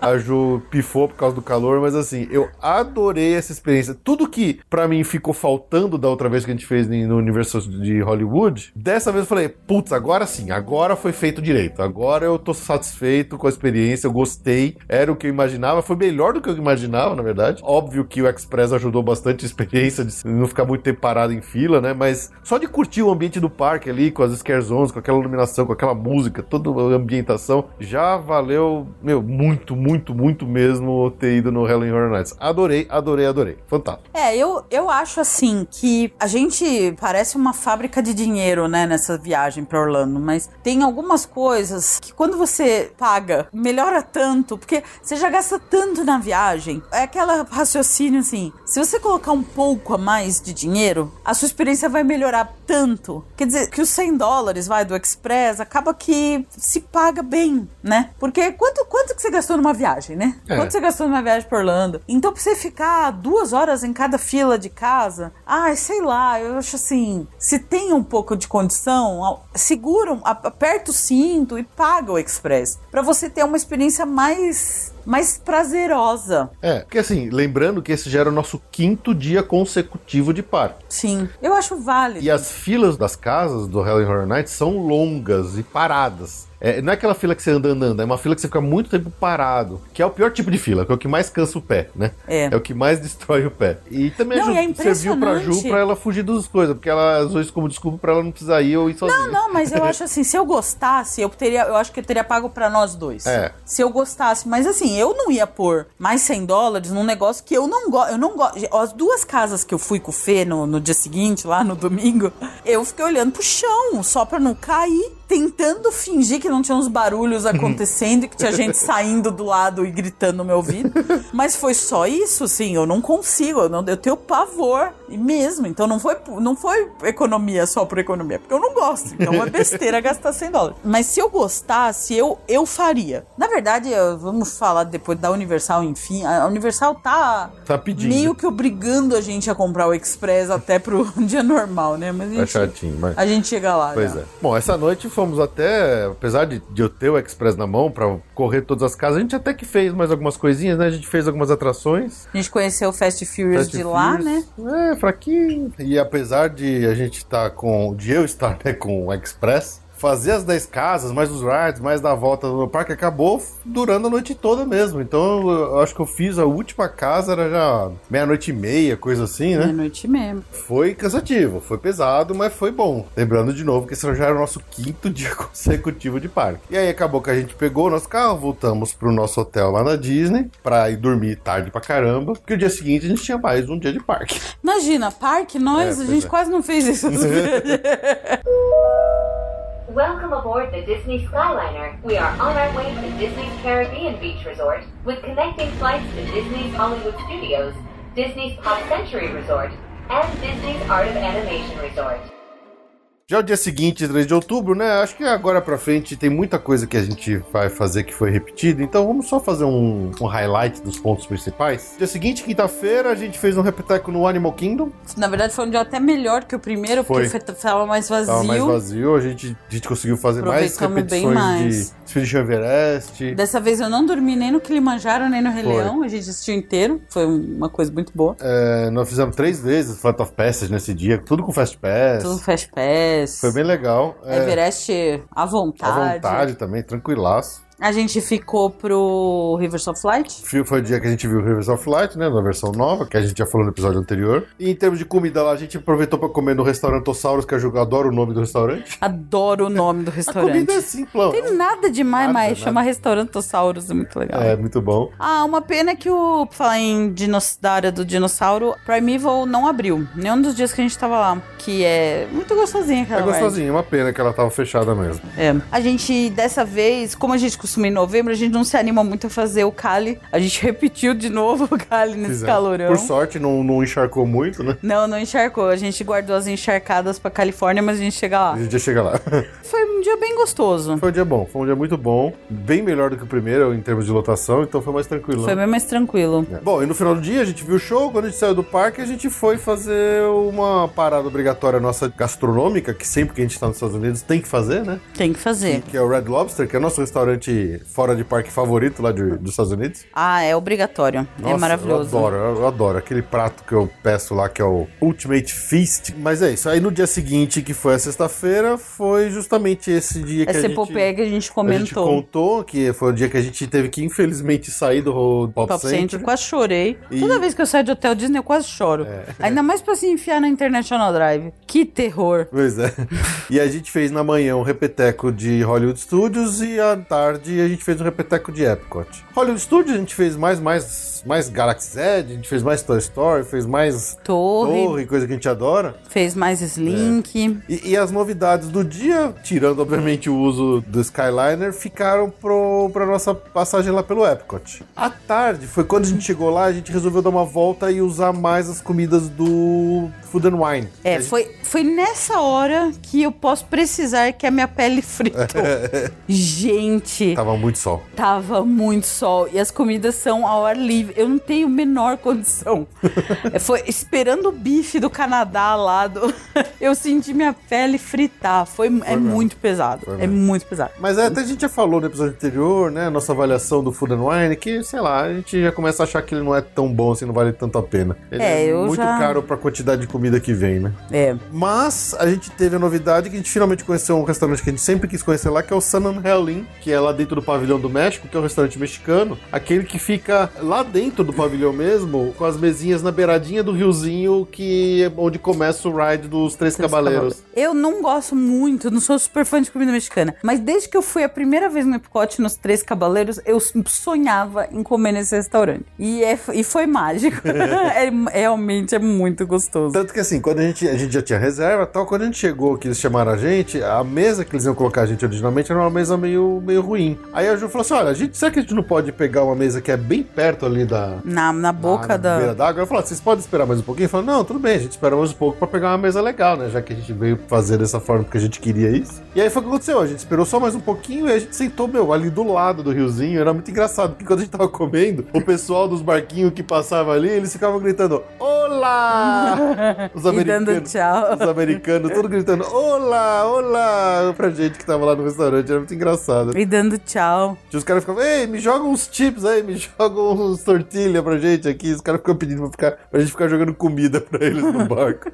Era engraçado. Não, mas é um ambiente super gostoso e ficar ali do lado da pirâmide, do laguinho. Olha, o sonho que eu sempre tive se concretizou, viu? Foi muito legal. A comida não é a minha favorita, né? Mas valeu a pena. Eu gostei, mas assim, não, não era tão saborosa quanto eu- eu imaginava que fosse. Ela era uma comida feita bem no estilo mexicano mesmo, quer dizer, não era uma comida tipo Tex-Mex, né, que é mexicano-americano. Mas, por exemplo, eu pedi lá um negócio que eu comia muito lá no México, que era gostoso, que chama taco al pastor, que é um- uma carne marinada lá, toda temperada, que lá no México eles fazem naquele estilo churrasquinho grego, né, que eles empilham aquele monte de carne no espeto, que fica rodando ali em volta do... que o tempero fica todo empilhado lá junto com ela. E essa de lá eles não faziam assim. Então, assim, ela era gostosa, mas não era tão gostosa. Mas, assim, eles serviam aquele taco do mesmo jeito tradicional mexicano, que eles trazem as tortilhas separadas, trazem as carnes ali, os pedaços da carne que você pediu, num prato, e você mesmo vai montando a tortilha ali com as salsas e tal. Então, eu achei legal que pelo menos foi um, um retorno ao, ao, ao estilo tradicional de comida mexicana que eu conheci quando eu morei um pouquinho lá no, no, no México. E teve aquele negócio, aquela. É, a melhor coisa é a entrada que chamava queso fundido. Nossa, era uma delícia esse queso fundido. era Nossa, muito, bom. Então, eu fiz uma comparação entre o queso fundido, que era uma entrada, que era um pratinho de queijo derretido, maravilhoso, delicioso. Ah, nem lembro, acho que eram uns 12 dólares. Ou, não, acho que nem chegava dos dólares. Era, era mais ou Era menos. isso. tipo isso. E aí com o queijo derretido que eu peguei lá no, No pavilhão Food do Wine. Food and Wine dos Alpes. Que era uma, uma mini colher de queijo derretido com duas batatas. que custava 6 dólares. Nossa. Então, assim, realmente não tem comparação. Não, não vale, é. O queijo fundido valeu a pena. Eu confesso que eu nem lembro que eu pedi. Você comeu um taco dos que eu, eu tinha quatro tacos, você comeu um. Ah, é verdade. É, então realmente essa parte não é muito minha praia, não. Mas o queijo fundido valeu a pena. E a vista e a- o ambiente era o que eu sempre sonhava. Sim. Agora, com esse restaurante, a gente já foi em quatro restaurantes principais de países. A gente já foi na, no México, Alemanha, Japão. Japão e na Itália. Mais o, o Garden Grill lá que Ah, foi. mas é, não, digo do Future World. Sim, sim. A gente ainda precisa fazer, tomar coragem de fazer os da França. E o do Canadá. O do Canadá é coragem em termos financeiros. Tem que fazer o da Inglaterra também, né? Sim. Comer fish and chips. E a outra novidade desse dia que foi conhecer o novo show Epcot Forever, que é o, o show tampão, que vai servir enquanto eles não estreiam o show fixo pra valer, que vai se chamar Harmonious. Provavelmente só lá em 2022. Ou é 2021? Bom, eu não lembro agora. Deve ser 21, né? Foi legal, porque a gente viu, na, na vez anterior que a gente foi no Epcot, a gente viu o último show, né? A última apresentação do Illuminations. E nessa noite a gente pôde ver o novo Epcot Forever. É um show interessante, ele é bonitinho, ele tem, em termos de fogos de artifício, ele tem fogos, mais fogos do que tinha no, Nossa, só bonitinho, eu adorei. no, no Tem Illuminations. uns negócios que voa, que você nem sabe de onde tá vindo. É, tem umas É pipas drone, que o né? pessoal. Não, é pipa mesmo. É, são uns jet skis que ficam puxando umas pipas. Nossa, é lindo demais. E ela pipas- vem com fogos. É, essas pipas elas têm uns LEDs na cauda, assim, que elas acendem. Não, e eles fazem referência às atrações do Epcot. É, chama Epcot Forever porque o show é uma grande homenagem ao Epcot. Então. Nossa, eu falam de- amei. Como é que você fala que é bonitinho? É É maravilhoso. bonito, é bonito. Eles falam de atrações novas, existentes e atrações passadas que já foram, que já fecharam. Eles fazem muita referência às músicas das atrações,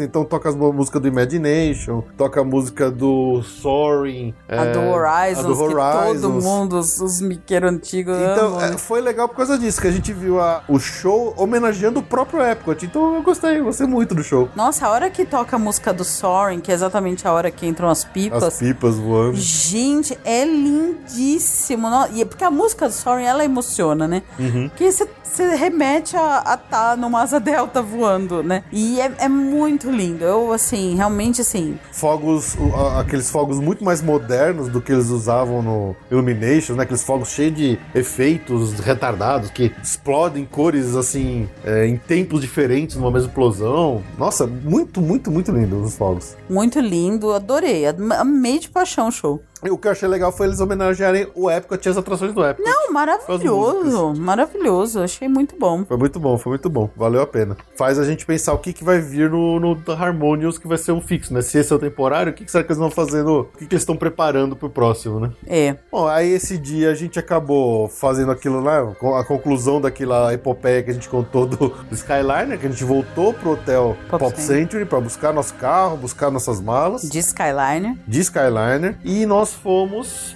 para Com muita tristeza, Com muita chorando o tristeza, caminho é. inteiro. a gente saiu lá do Pop Century e fomos fazer um check-in no nosso próximo hotel, que era o Rosen Inn, lá no International Drive. É muito difícil, né? Depois que a gente passou uma semana ali com seis dias, sete dias, sete dias seguidos de parque. Esse já era o nosso sétimo dia de parque, seguido, sem pausa para descanso. Mas todo dentro da Disney, exceto aquela saidinha pro Halloween Horror Nights, né? Que foi só Halloween Horror Nights. A gente saiu pro Halloween Horror Nights e voltou pra dentro da Disney. A gente foi no Walmart, né? Foi marcha A também. Gente teve um dia pra ir no Walmart pra pegar as coisas de Foi. café da manhã e que a gente passou na T-Mobile pra resolver problemas. É, pois é.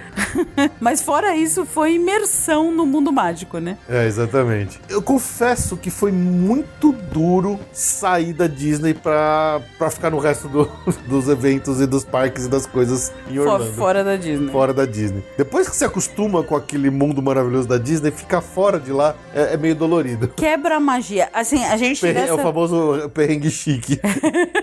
O Rosein, Closest Universal, foi a primeira vez que a gente ficou no Rosein, apesar de ser provavelmente o hotel de Orlando que eu mais vendo, né? Ele é considerado, assim, o melhor custo-benefício de Orlando. Ele é de categoria econômica, o preço dele é muito bom e ele é um bom hotel. E é, de fato, um é, bom hotel. É muito bom, não dá O quarto é limpinho, ele é completo, tem, entrada, tem guarita. tem guarita. E assim, pra gente que já tinha encerrado Disney, ele fica a 5 minutos da Universal mesmo. Ele fica. do- dá pra ver a Universal Sim, é da, da- saindo do quarto. Então ele fica muito bem localizado. Ele é um bom hotel. Mas quando você sai da Disney, o choque é grande. Então, assim, apesar de ser realmente um hotel, é provavelmente o econômico mais recomendável que tem em Orlando, mas o choque é grande. Então não dá pra não sofrer. É verdade. Até o ambiente, né? A International Drive, ela tem aquela cara, né? Meio. É, é complicado. Uma coisa que eu acho que vale o comentário também. Esse Rosinha é aquele mais perto da Universal. Ele fica de frente, na frente dos hotéis novos da Universal. O Endless Summer. São dois Endless Summer. O Surfside. Surfside é o que tá aberto e vai abrir um, que eu agora não vou lembrar o nome, no ano que vem. E é, assim, aí também uma avaliação sem ter entrado, mas de, de localização. É muito frustrante ficar nesse hotel, eu achei. Deve ser. Porque você fica num hotel de complexo, você fantasia. Uma das coisas mais importantes de você pagar pra ficar num hotel de complexo é você ter a vibe de estar naquele ambiente, né? E esse hotel, tanto que ele é na frente do, do Rosenina International Drive, ele é um hotel na cidade, na, na esquina da Universal Boulevard com a International Drive. Tá super longe do, do parque. Tipo, ele do fica na complexo. frente de um Walgreens, Nossa. sabe? Então, assim, apesar de ter os shuttles gratuitos, ele não tem o menor clima Não, de, de resort. de resort. Então, assim, ele é bonito, mas ele não tem o clima, ele Não, tá não tem. muito longe. Ele tá do outro lado da estrada da Universal. Então, minha sugestão também é, assim, apesar dele estar com preço, e agora dá pra entender porque que ele tá tão barato, né? Porque ele é considerado o mais, a categoria mais barata da Universal. Mas, assim, ai, se você tá pensando em ficar em hotel da Universal, tenta gastar um pouquinho mais e ficar pelo menos no Cabana Bay Pelo ou no menos. Aventura, que são ali no complexo mesmo. Porque esses Endless Summer, nossa, eles estão no, no terreno que era do Wet n Wild. Sim. Então é na cidade, não tem, não tem vibe de resort nenhuma. Não, não tem. Você atravessa a rua, você tá no Greens, da International Drive, entendeu? É, é complicado, é complicado. É complicado, então é uma parte, assim, só. Mas o hotel era bom. Até bom. O nosso hotel, o Rose Inn, Closest Universe, era um bom hotel, o quarto bem completinho. É, a gente só Cofre, ficou geladeira, no, no, micro-ondas. Porque tem dois prédios, a gente acabou ficando no mais antigo, né? É, isso, isso, é, isso é uma coisa que eu, na verdade, não sabia exatamente. Porque nas fotos de divulgação eles só mostram um prédio que tem os corredores internos e esse que a gente ficou tem corredor externo. Mas como tem guarita, tem com segurança, guarita. ficou bem tranquilo, assim. Não, é, é um hotel realmente é bem tranquilo. É um hotel recomendável, sim. É que a, a- a quebra é, é s- sofrida. Sair do hotel de. O problema não é o, a qualidade do hotel, o problema é a comparação de onde você tava antes. Exatamente, exatamente. A gente já passou por isso outras vezes, né? Sempre Então, é um choque. É sempre, sempre é um choque. E uma vez que a gente saiu do Port Orleans, E fomos pro Clarion Inn. foi pro Clarion, né? Foi. Aquilo foi tenso Foi também. triste também. Foi triste. De novo, o hotel não é ruim, mas não, é um não, choque. o hotel não é ruim. É um mas choque um de realidade. É um choque de realidade. Sair da magia. Ah, o ideal seria ficar a estadia toda no hotel Disney, né? Nossa. O dia seguinte, que foi um sábado, foi o nosso primeiro e praticamente o único dia de folga que a gente teve. A gente se deu, né? É. Porque, no- na verdade, esse dia de folga era pra ser mais intenso que os outros. Só que a gente optou por. A gente cortou um parque aquático. A gente ia fazer meio período no Volcano Bay ou no, no Typhoon Lagoon, mas depois de sete dias seguidos de parque, a gente falou: não, a gente precisa dar um, dar um tempinho. E também era o único dia que a gente ia ter pra fazer algumas compras, né? Então, né, comprinhas em Orlando são obrigatórias. Sim. Então, fazer aquele tour de outlet, Macy's, shopping e tudo mais, a gente, precisava, a gente só tinha esse dia pra fazer. Era o único dia na viagem inteira que a gente tinha pra fazer isso. Sim. Até a última hora a gente ia no Vulcano Bay, exatamente. mas desistimos. Mas a gente desistiu do Volcano Bay, porque apesar de pessoal. Afrouxamos a tanga. Afrouxamos a tanga. Apesar de normalmente as pessoas falarem, ah, mas parque aquático é mais tranquilo. Não é, isso é uma enganação, porque você nada, você sobe escada e tal, e um parque aquático às vezes é muito mais cansativo do que um parque temático. É. Ficar na água cansa, ficar nadando o tempo todo, né? Cansa. Então, a gente falou: olha, por mais que a gente achou que pudesse ser mais relaxante, a gente falou: "Não, deixa quieto, vamos, vamos realmente só fazer as compras e, e relaxar. A única extravagância que a gente fez. Ah, é porque não tem como, né? Porque não tem como, a gente falou, é sábado, né? Sábado tamo aqui. O que que tem lá? O que, que tem lá? Winter Park, a feirinha de Winter Park, com a pipoca que era o A corn. Ai, meu. Deus, que pipoca deliciosa. Que pipoca maravilhosa. Sim, a gente foi até o Winter Park, dá uns 40 minutos de carro, só pra comprar dois sacão gigantes de pipoca E valeu cada minuto. Valeu. Não, mas também a gente aproveitou a viagem e acabou indo em Ross, essas Sim, coisas por lá. por lá, Que é mais vazio, né? Que é bem mais legal, exatamente. Foi o que a gente fez. A gente foi até o Winter Park, comprou dois sacões de pipoca, matamos um ali rapidinho, o outro a gente deixou no carro. A gente foi comendo ao longo dos, dos E a dias. gente levou na A gente Universal. levou do aniversário, é verdade. E aí, na volta, a gente parou por perto lá em Ross, que era muito mais tranquilo, né? Muito mais pacífico. Acho que foi também lá que a gente foi naquela Five Below também, foi ou não? Five Below, fomos na Best Buy, na volta. Foi. E aí a gente foi no Outlet, Uhum. comprar uns tênis. Comprar os tênis, comprar roupa de trabalho, camisa social, calça jeans na, na, na Leves. E assim, foi basicamente isso o dia. Não, não tem muito segredo. A gente foi, foi mais de boa mesmo. Foi pra, pra, pra pra descansar um pouquinho os pés. Welcome aboard the Disney Skyliner. We are on our way to Disney's Caribbean Beach Resort with connecting flights to Disney's Hollywood Studios, Disney's Pop Century Resort, and Disney's Art of Animation Resort.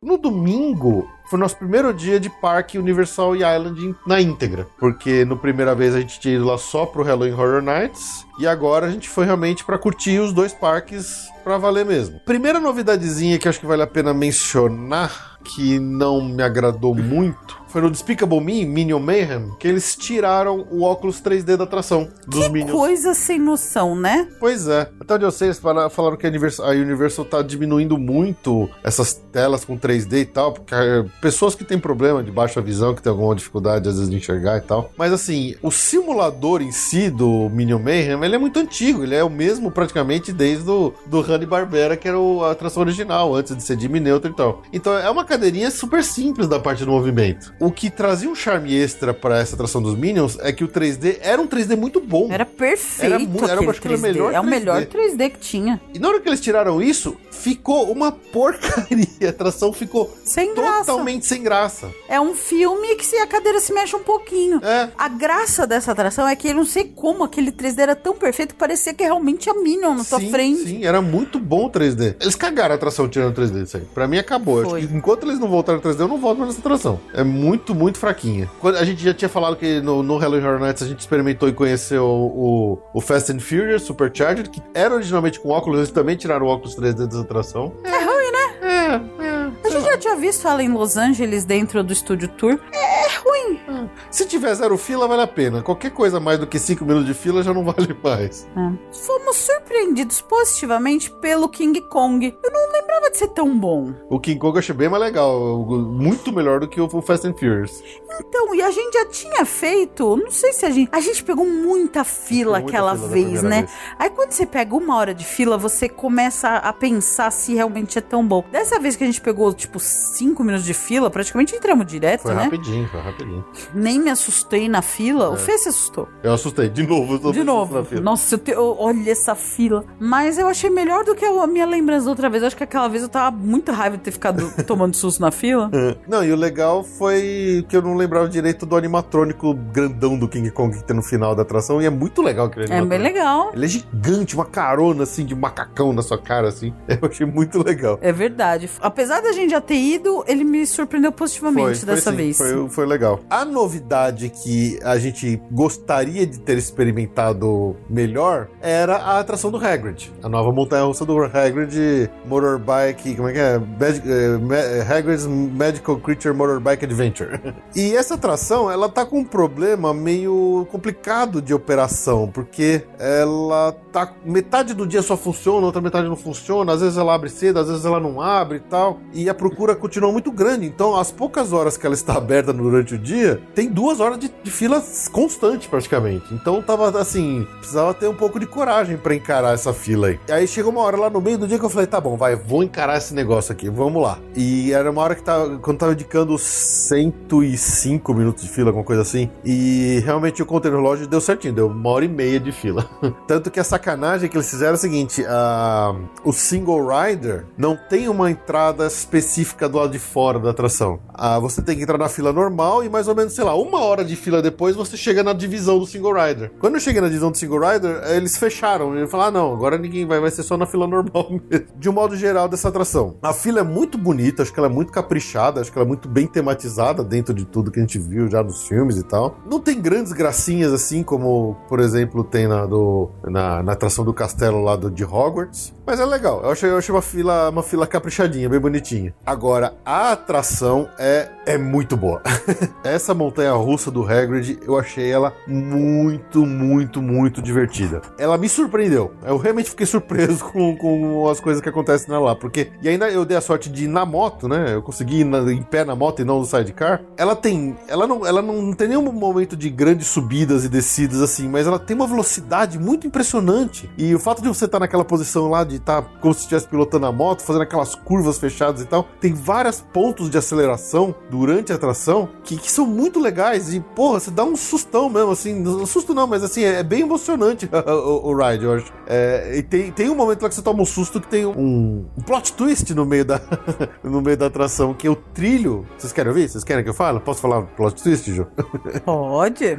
Uma hora a, a, moto volta de ré, assim, uma hora você tá andando, andando, de repente ela faz uma curva e o trilho acaba. Eu falei, caramba, não tem nada, não tem nada pra frente aqui. Aí ela volta de ré um trechão, e aí você fala, pô, pra onde que vai agora? Aí de repente o trilho cai, o trilho inteiro desce assim no elevador, mas desce super rápido. E você toma um susto, porque é meio que sem anúncios, assim. E aí você parte de novo pra frente num, novo trilho que tava escondido abaixo do nível que você tava anteriormente. Você vai passando por alguns animatrônicos muito bem feitos, são do próprio Hagrid e tal. E eu achei muito, muito, muito legal essa, essa montanha russa. É uma pena que ela tá com tanta fila e que ela tá com esse problema de horário operacional, porque vale muito a pena ir nela. A única coisa que me deu uma dosinha foi nas vezes que a gente vê lá, porque tem uma hora que tem um pré-showzinho que você vê o, Hagrid e o Arthur Weasley e deu um pouco de dó do ator que faz o Hagrid, porque dá a impressão que ele já tá meio, meio debilitado, assim, de idade, de doença, não sei que, qual é o problema dele. Acho que, eh, Ju, você que falou que ele não tava bem de saúde, né? Eu li alguma coisa que realmente ele não tava muito bem de saúde. Não, não sei detalhes, não sei falar detalhes, mas eu li alguma coisa que ele não, não anda muito bem de saúde. Poxa, é uma pena, porque o ator, né, o papel do Hagrid... Não, e ele não é velho. Não, ele não é, mas assim, o, o personagem Hagrid, ele sempre foi um...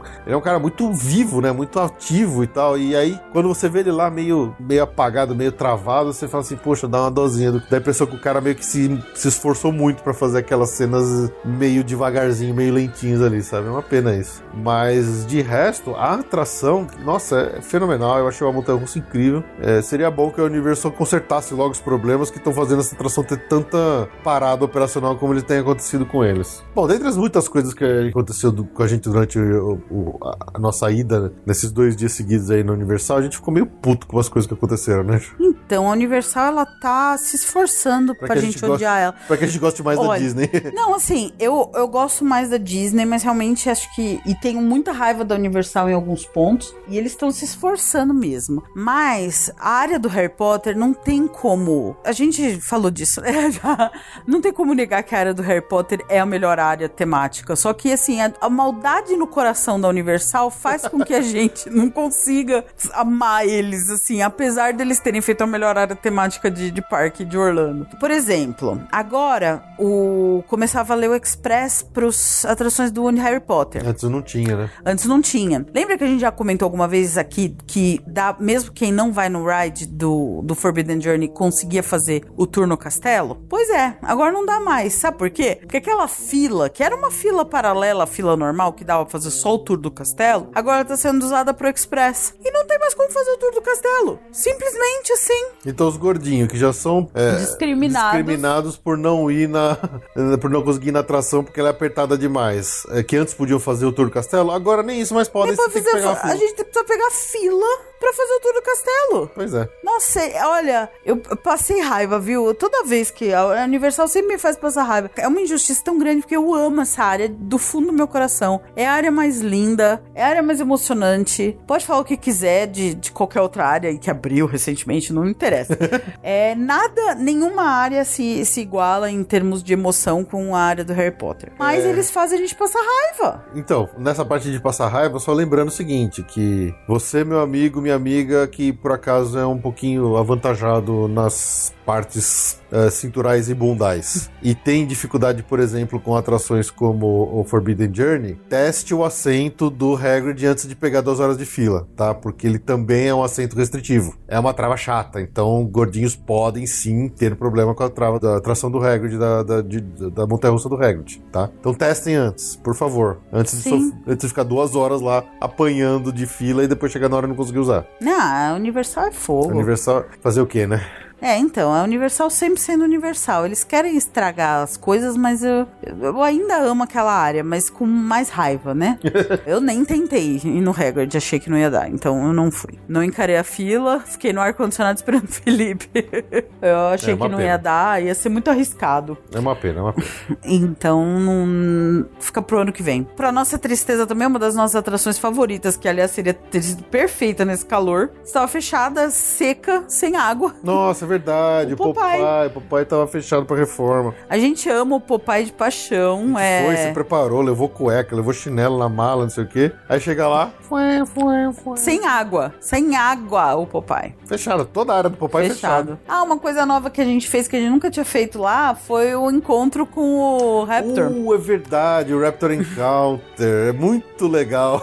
Ai, é muito divertido. O ator é muito bom e o Raptor é muito bom É. também. O- é o melhor meet and greet do Universal, sem Com certeza.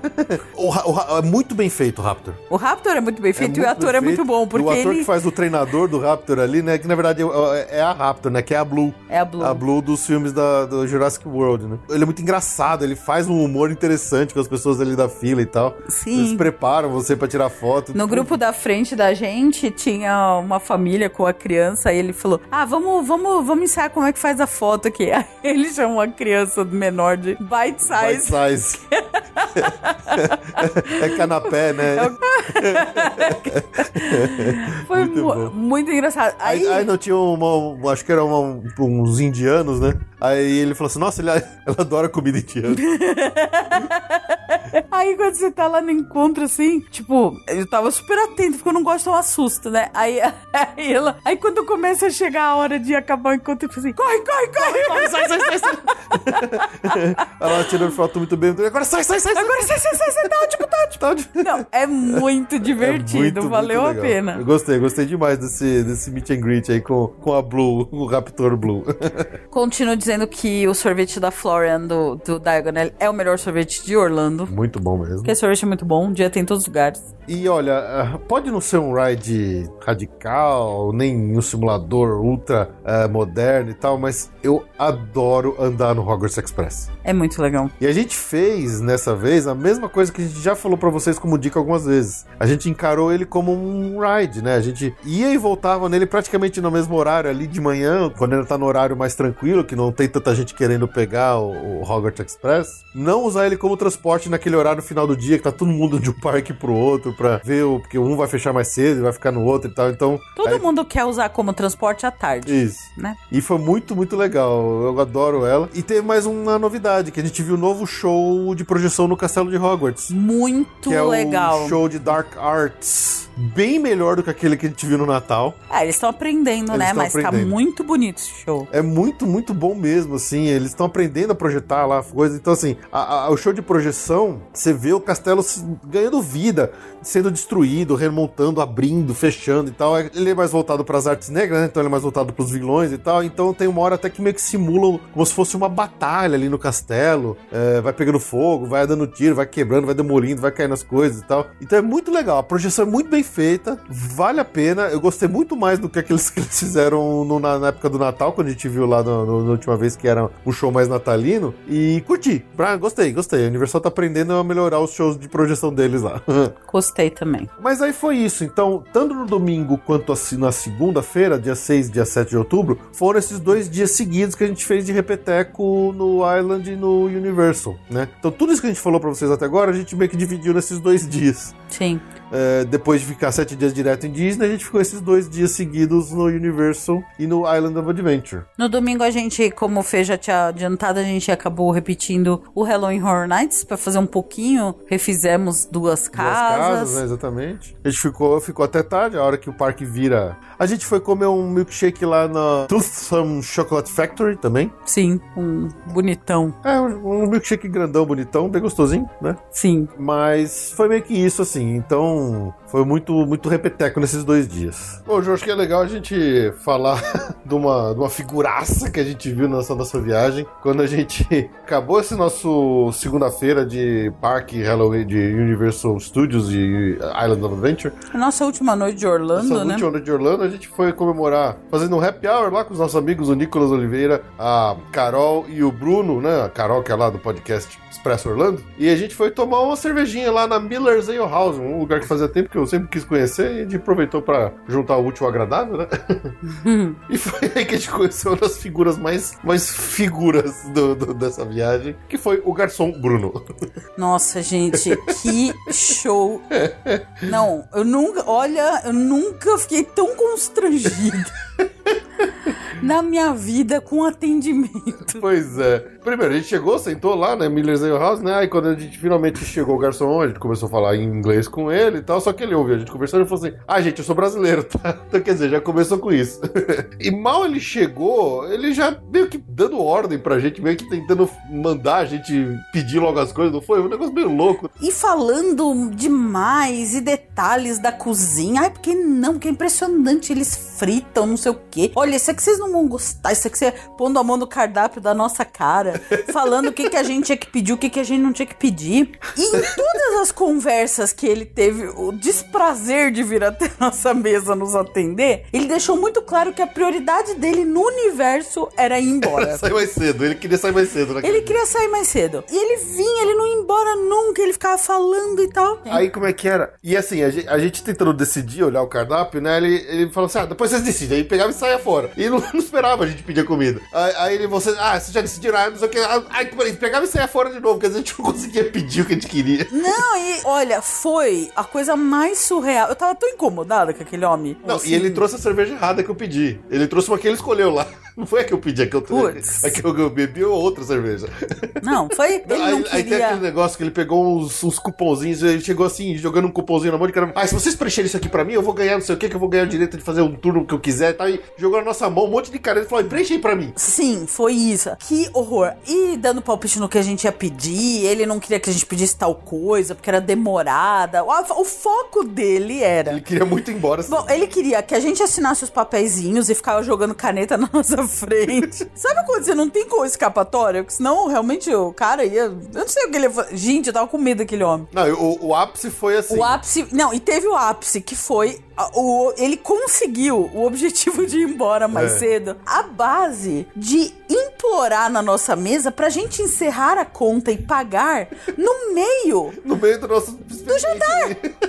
Depois que ele já tinha trazido as, as entradas e tal dessas bebidas, eu falei, ah, gente, eu preciso disso aqui, vocês podem encerrar a conta, pagar pra ir embora. E ele veio e trouxe a conta pra todo mundo, assim, pra E ele pagar. trouxe várias versões da conta, cada uma com uma Pô, a gente não divisão. pagou alguma coisa errada lá ainda. Não, porque eu controlei, porque ninguém tava entendendo nada. Começou a aparecer papel, ninguém tava entendendo nada. Não, mas vocês não vão ficar sem atendimento, quero fulana de tal vai atender vocês, mas eu quero. O meu chefe me deixou embora.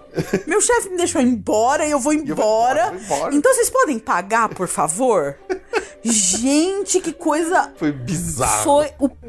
Olha, Miller Ale House da Kirkman. A Ju Tempo. ficou indi- indignada. Eu, eu e o Nicolas, que a gente já tava meio alto da cerveja, a gente ficou só dando risada. Não, eu tava- fiquei. A gente só tava rindo. Não, não, eu fiquei indignada. Assim, desculpa, eu. Gente, não dá. O cara pediu, ele fez a gente encerrar a conta no meio da refeição pra ele poder ir embora. Tá, teve um lado engraçado dessas histórias. Eu só sei que eu dei risada pra caramba. Não, foi, foi- Tá, é óbvio que teve um lado engraçado, porque é surreal, mas quando é de verdade. Olha, se fosse no Brasil, eu ia procurar a câmera do Silvio Santos de pegadinha. Sabe aquela situação que parece uma pegadinha? um garçom, o garçom super sincero e folgado? Super sincero, era isso mesmo. É, era, um- era uma típica pegadinha do Silvio Santos, assim. Aí, gente, assim, você tá brincando que você quer que a gente, que a gente pague no meio da refeição pra você poder ir embora. Bizarro. Foi bizarro. Welcome aboard the Disney Skyliner. We are on our way to Disney's Caribbean Beach Resort with connecting flights to Disney's Hollywood Studios, Disney's Pop Century Resort, and Disney's Art of Animation Resort. Infelizmente, no dia 8 de outubro era o dia de deixar Orlando, né, Ju? Sim. Terça-feira a gente acordou cedo, fez check-out do hotel, botamos as malas no carro e fomos para o aeroporto de Orlando, porque a gente tinha um voo para pegar até Los Angeles, quando a gente trocou de cidade dentro daquela toda aquela história, da ideia da programação que a gente contou para vocês no começo do episódio anterior, da primeira parte desse relato. Pois é, lá se vamos nós pra Califórnia. E foi a primeira viagem minha com sabre de luz nas costas.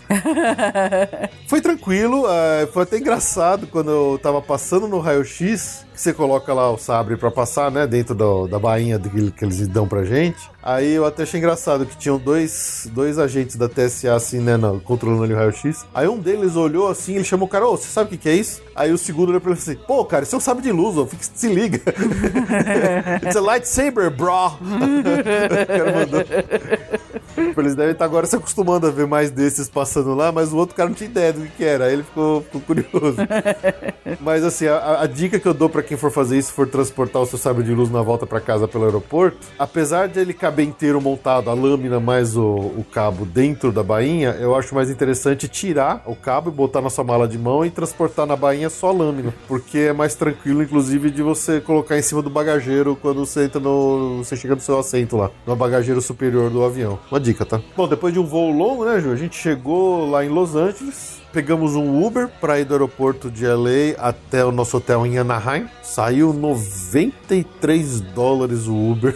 Sim. Do LAX até Anaheim, porque é longe. Isso que era Uber, se fosse táxi, se fosse táxi, ia ser mais caro, exatamente. E a gente... É uma hora e meia. Uma hora e meia, foi uma hora e meia, é longe pra caramba. Fizemos check-in no nosso hotel, que era o Grand Legacy Anaheim. Então, aí veio aí da parte das decisões, né? A gente ficou, escolheu esse hotel ele foi a, a, melhor decisão da vida em termos de Califórnia. Foi. E esse hotel, assim, para quem não conhece Califórnia, o, o parque ele é no miolo da, de Anaheim mesmo, não é isolado que nem é Orlando. Anaheim é uma cidade bem afastada de Los Angeles, de Hollywood ali, né? Então. Seria um equivalente ao quê? Um Jundiaí, vai? É, é tipo São Paulo Jundiaí, é por aí. Só que é. com muito mais trânsito. Muito mais trânsito. Sem, sem muito mato no meio do caminho entre, entre Los Angeles e Anaheim. Se olhar no Google Google Maps, você vai ver que os dois parques, né, a Disneyland e a California Adventure, eles ocupam como se fosse um mega quarteirão e na volta do quarteirão é cidade normal. Lá na Califórnia, Hotel Disney só tem acho que três e são de luxo. São caros. É praticamente inatingível. E são ali naquele miolinho, digamos assim, você olhando, né, norte para cima,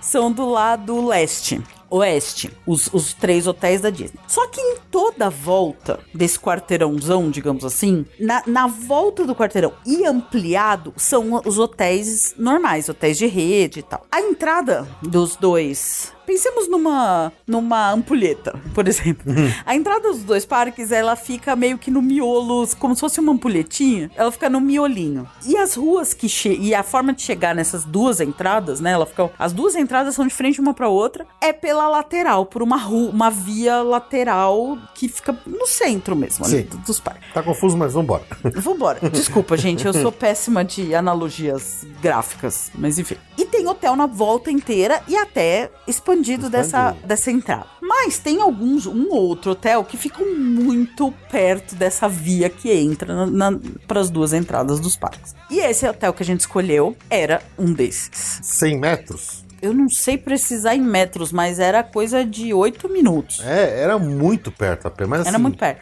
Era, era mais perto do que. Muito mais perto do que você estacionar o carro no estacionamento do Magic Kingdom e chegar no Magic Kingdom. Muito mais perto.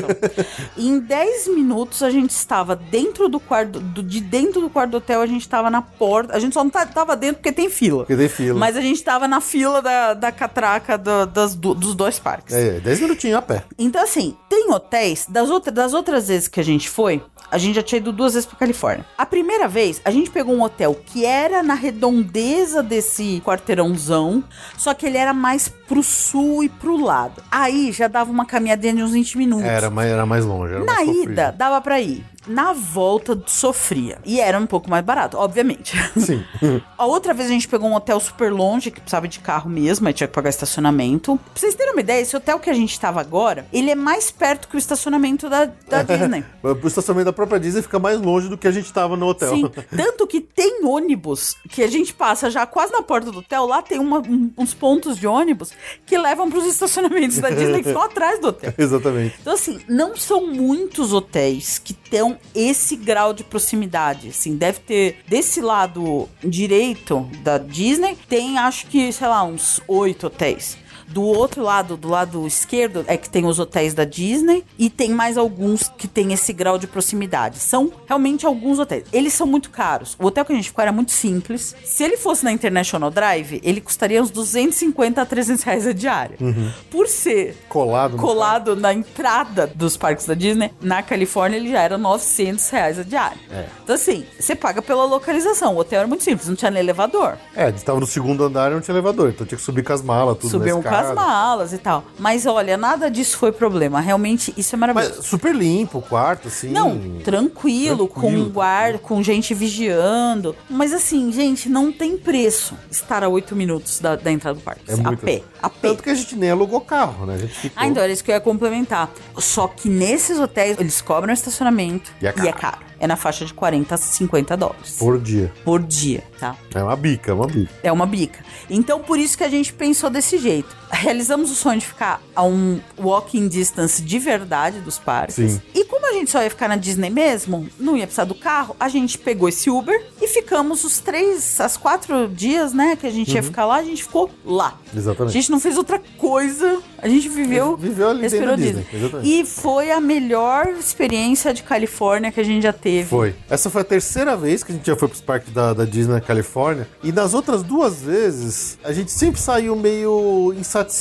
com as visitas, né? Dessa vez, mesmo a gente pegando alguns dias muito cheios lá, foi bem mais legal. Assim, a gente saiu de lá bem, bem feliz com o resultado. A gente se divertiu muito, curtiu muito, aproveitou muito os dois parques. E foi, foi, foi melhor, com certeza, sem sombra de dúvida, foi melhor das, das, das, das experiências que a gente teve nos parques da Califórnia. É. E o esquema contribuiu. O hotel Sim, perto. com certeza. É, Ajudou tá mergulhado naquele universo. Com certeza isso ajudou muito, né? Só pra vocês terem uma ideia. Até esse dia 8, dia, que foi uma terça-feira, já era o nosso do- 12 dia de viagem. Sendo que o primeiro foi de voo, que a gente chegou em Orlando. Esse segundo, esse, esse dia 8 já foi um outro dia inteiro de translado de voo. E teve um dia que foi aquilo que a gente foi, aquele sábado que a gente foi comer pipoca, que foi de folga. Todos os outros dias foram de parque, até então. E os próximos três dias foram de parque. Então aquilo que a gente falou lá atrás, naquele primeiro episódio, sobre o nosso planejamento ter sido meio maluco, foi. Foi, mesmo. Detalhe, os horários dos parques da Califórnia estavam das 8 da manhã até as 10 ou 11. 10 ou 11. E a gente ficou até fechar. Pegou abrindo e foi até o A final. gente pegou abrindo e foi até o final. Só pra completar esse dia 8, terça-feira aí. Quando a gente chegou no hotel, fez check-in, largou as malas lá e fomos a pé até ali a, a Disney, porque entre as duas Disney, como os dois parques ali são colados praticamente um com o outro a, a entrada deles, tem o distrito de compras e lojas que se chama Disney Downtown, que era o antigo nome do Disney Springs em Orlando também. Lá, lá na Califórnia continua se chamando Downtown Disney, onde tem lojas, restaurantes e tal, e a gente foi comer no Black Tap, que é uma lanchonete que abriu lá faz pouco tempo, que a gente já conhecia de Las Vegas, né, Ju? Sim, Um hamburgão gigante, sim, gostoso, mas não melhor do que o Five Guys. não melhor que Five Guys. E o, e o milkshake mais bizarro que a gente já tomou na vida, né? Praticamente foi aplaudido com os Nossa, enorme, enorme, enorme. Um milkshake gigante. Não, eu não sabia nem como começar a comer aquele negócio de tanta coisa que tinha em cima do copo, assim. Se você quer saber exatamente do que eu tô falando, entra lá no nosso Instagram que a gente postou uma foto desse milkshake lá e é inacreditável. Vocês vão ver, vocês vão entender o que eu tô falando. O nosso era de churro e tinha um churro, tinha, uns- Tinha churro, era tinha- gigante. Tinha um taco de chocolate, lembra? Era umas coisas muito loucas. É, um dos, ah, dos vizinhos de mesa nosso era, tinha um pedaço de bolo, tinha uma fatia, Fatia de, de bolo bolo em cima do copo. do milkshake. Se você me pergunta se era fantástico, eu vou te falar assim: é, já comi coisa melhor, mas é muito lindo. Como todos os doces americanos, eles são lindos, mas o sabor. né? É, não, não é. Ó, e depois de comer no Black Tap lá na Disney Springs, a gente deu uma volta, entramos nas lojinhas, não sei o que, não resistimos e compramos uma estatueta linda dos três fantasmas caronistas da Haunted Mansion, né? Sim. E voltamos pro nosso hotel a pé, pertinho. com- Nossa, que delícia. Quanto como é legal falar isso. Nossa, foi muito legal. Pra gente dormir, que a gente não ia ter os próximos três dias de parques Disneyland e California Adventure seguidos Com Hopper. com Hopper. Então fomos quarta, quinta e sexta nos dois parques. Na verdade, a gente fez no primeiro dia praticamente só o California Adventure, no segundo dia só Disneyland, e no terceiro dia a gente fez Os dois. os dois. E de novo, repetindo, foi muito bom. A gente fez eles muito bem feitos. Acho que agora também vale a pena dar um tempo e falar da experiência do Max Pass, né, Ju? É, eu acho que grande parte do sucesso desses dias foi o Max Pass. O que, que é o Max Pass na Disneyland Califórnia? Lá, o Fast Pass ainda é o jeito antigo, original que existiu em Orlando também, que é aquele no papel. Na verdade, não. Mesmo o papel já passou para a versão digital agora, né? É onde você vai lá e coloca seu ingresso na maquininha, ela te devolve um horário com o qual você vai passar, vai entrar na atração mais, mais cedo. Então, essa é a forma que está inclusa de graça no seu ingresso. Você tem que ir até a, a atração, procurar os totens de distribuição do Fast Pass, espetar o seu ingresso, ele vai te falar: olha, você volta daqui a, sei lá, volta entre a 1h30 e as 12h30 nessa atração. E aí ele também te fala o próximo horário que você pode Exatamente. pegar outro Fast Pass. Antigamente, como é que funcionava? Na hora de você entrar na atração, você pegava esse canhotinho, né? Esse, esse cartãozinho que veio com o seu horário, você entregava na mão do cast member e entrava na fila. Agora não é mais assim. Tem os totens, onde você espeta o seu ingresso normal, o mesmo ingresso que você espetou na máquina pra ele te dar o, o cartãozinho do, do Fast Pass, você só passa ele lá pra ele ler, ele registra, acende a luz e você atravessa. Então, como é que funciona? Se você quiser um Fast Pass, você tem que ficar andando e correndo, né? De um lado pro outro no parque, gastando perna, pra ir procurando Fast Pass. Você pode olhar no aplicativo da Disneyland se tem. Se ele, ele fala se ainda tem Fast Pass disponível pra que horário E que tem. que horário que tem. Pra você não precisar ficar correndo à toa pra de repente chegar lá e já não tá mais distribuindo Fast Pass. Qual que é a vantagem do Max Pass? Que é a versão paga. É 15 dólares por pessoa por dia. Então, desses três dias, a gente pagou 90 dólares. 30 dólares por dia para nós dois. A vantagem de você poder reservar o Fast Pass pelo aplicativo, sem precisar fisicamente andar o parque inteiro, cruzar um parque inteiro para ir até a atração para você espetar o seu ingresso na máquina e pegar ele. né? Isso quer dizer o quê? Você tem o aplicativo da Disneyland, quando você pega por lá o Fast Pass, ele dá um código, um QR, um QR Code ali na sua, no seu celular, que você coloca o celular nos totens para ele identificar que você tá com o Fast Pass para aquela atração. Ou você pode usar o seu próprio ingresso físico mesmo, que é o cartãozinho. Né? As duas coisas servem. Tanto o celular quanto o, o- o ingresso você espeta ali na, no totemzinho para ele ler que você tem o Fast Pass para aquele horário e tá, tá liberado. Você entra. E aí, Ju, o quanto boa foi a experiência de usar o Max Pass? Foi, foi life changing.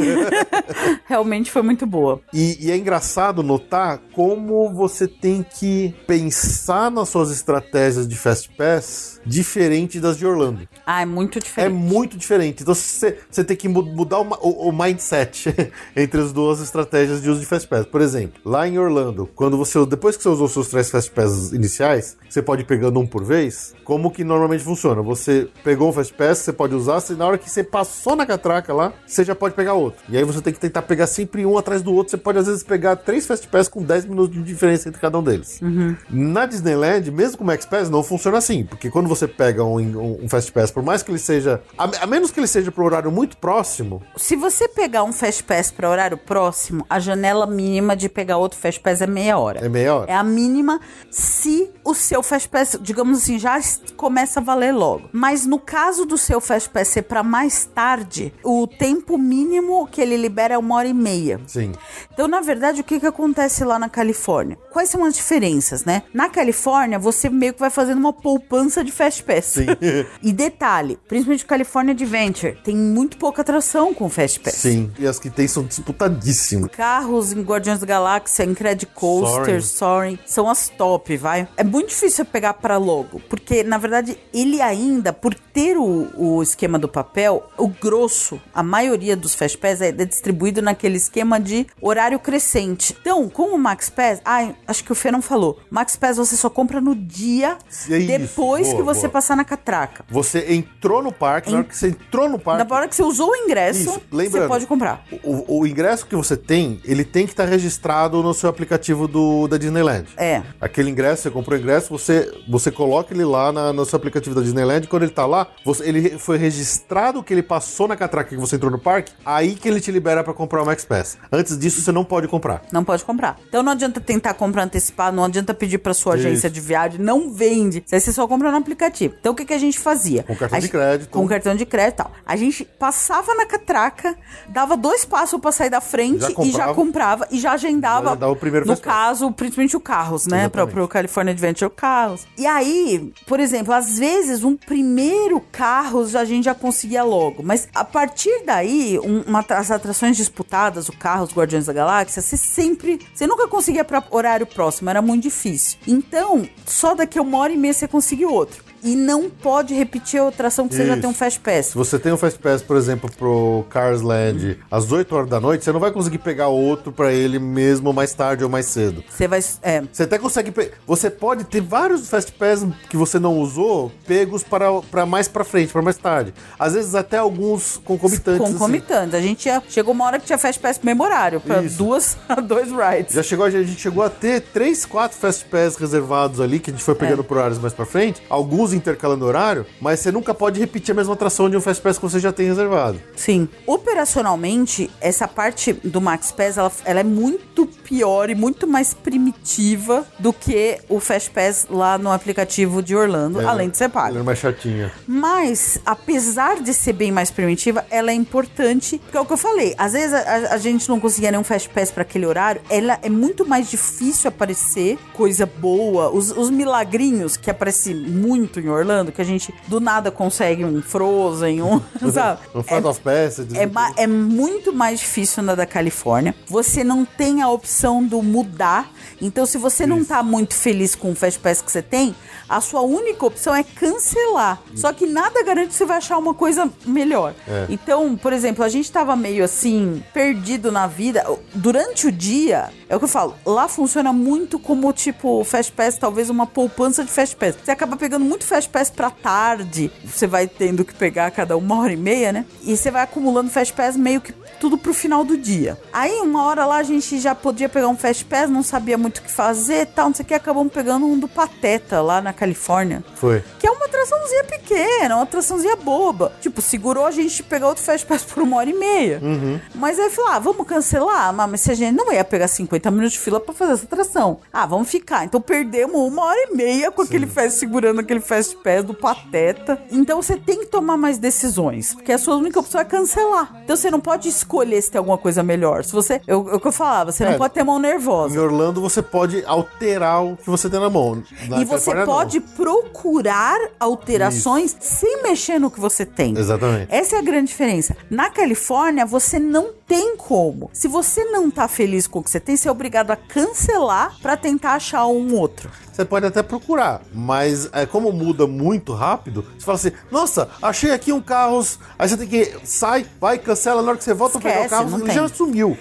Outra coisa que acontece muito no, no Max Pass da Califórnia, que não acontece no da Disney, no de Orlando, é a garantia. Quando aparece na sua tela um de Orlando, você é meio que ele. É meio que como se ele pusesse um Fast Pass no seu carrinho, você ter um tempo de decidir. No da Califórnia, não. Aparece lá um Fast Pass mágico, vai. Às vezes você põe dá pra confirmar, já não tem mais. é, você começa a fazer a reserva dele, ele já sumiu. Então, assim, ele não tem. Ele é muito mais rudimentar do que o de Orlando. Mas ele tem algumas vantagens. Por exemplo, quem vai com o papel, não existe choro, nem vela. Uma vez que os caras cobrem o totem lá, Acabou. esquece, acabou. Você não vai conseguir pegar mais. Com o Fast Pass no, no aplicativo. No Max Pass, né? Max Pass no aplicativo, às vezes apareceu alguma coisa. Então, a gente conseguiu algumas coisas boas, mas é tudo nesse esquema. Era, Você não era, era pode insistência. Era, era na insistência. Você não pode pensar muito. Você, a gente vivia tentando marcar alguma coisa quando confirma, quando ia pegar já não tinha mais a vaga. Então, assim, é, é muito rudimentar o processo, mas ainda assim faz a experiência ficar bem melhor. Só que tem que ter. Tipo assim, eu falava pro Fê, eu, falava, eu que cuido dos Fast Pass, né? Eu falava, não pode ter mão nervosa. Você tem que ter fé que vai aparecer alguma coisa melhor. Então, se, por exemplo, teve um dia, que eu não lembro que dia foi, acho que foi o último dia. A gente tava no California Adventure. Aí a gente queria ir pra Disneyland, sei lá. E só tava aparecendo, apareceu um carros pra 8 da noite. Sendo que a gente queria ir daquele parque embora. Aí eu falei, não, não vou pegar esse carro, por mais sentador que seja, tem que esperar. Então eu fiquei sem nada, sem nada, atualizei, atualizei, atualizei. Apareceu um carro pras 3 da tarde, a gente pegou. A gente pegou e foi. Então, assim, isso, isso acontece. Uma coisa que aconteceu muito lá também, na Califórnia, a Califórnia tem umas atrações meio bichadas, assim. Nossa, muita. Nossa, o que quebrava de atração lá? Nossa, a gente pegou tanta atração parada. E quando parava e você tinha um Fast Pass, você ganhava o múltiplo. Teve um dia, o último dia Nossa, na Califórnia, a Incred Coaster, acho que ela foi só abrir lá por umas duas da tarde. E a gente pegou, acho que nesse processo, uns 3, 4 Fast Pass para Incred Coaster. E foi ganhando E todos viraram bônus. e a gente usava pra qualquer coisa. A gente tinha tanto Fast Pass. Gente, chegou, tanto a Fast gente chegou a Pass. ter três experiências múltiplas guardadas no. Pois é, porque a atração para. Quando a atração tá parada no horário do seu, que começa o seu Fast Pass, ele já te muda pra uma experiência múltipla. Isso aconteceu na California Adventure, isso aconteceu na Disneyland.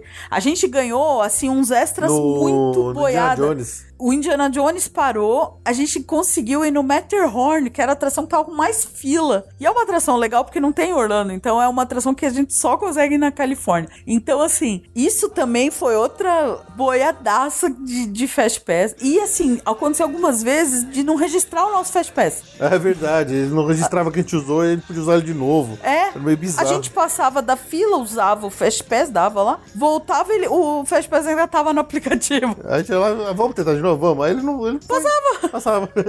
Então, assim, é bem rudimentar, mas ainda assim é importante. Esse também acho que é um dinheiro bem gasto. e outra coisa interessante do Max Pass é que quando você paga ele, você também ganha as fotos. Também. O, o Photopass da, da Disneyland também é, você ganha ele por pagar e comprar o Max Pass. Então, além de você poder reservar os Fast Pass, todas as fotos de ride, tudo, as fotos de fotógrafo, você pode pegar, tá incluso. Então é muito legal, porque a gente pegou todas essas fotos de todas as atrações. Na hora que você sai do ride lá, que tem a- a- as telas com, com as fotos dos carrinhos, você tem que pegar um código que aparece na tela, você joga ali no aplicativo e ele linka aquela foto no seu aplicativo e depois você pode pegar à vontade.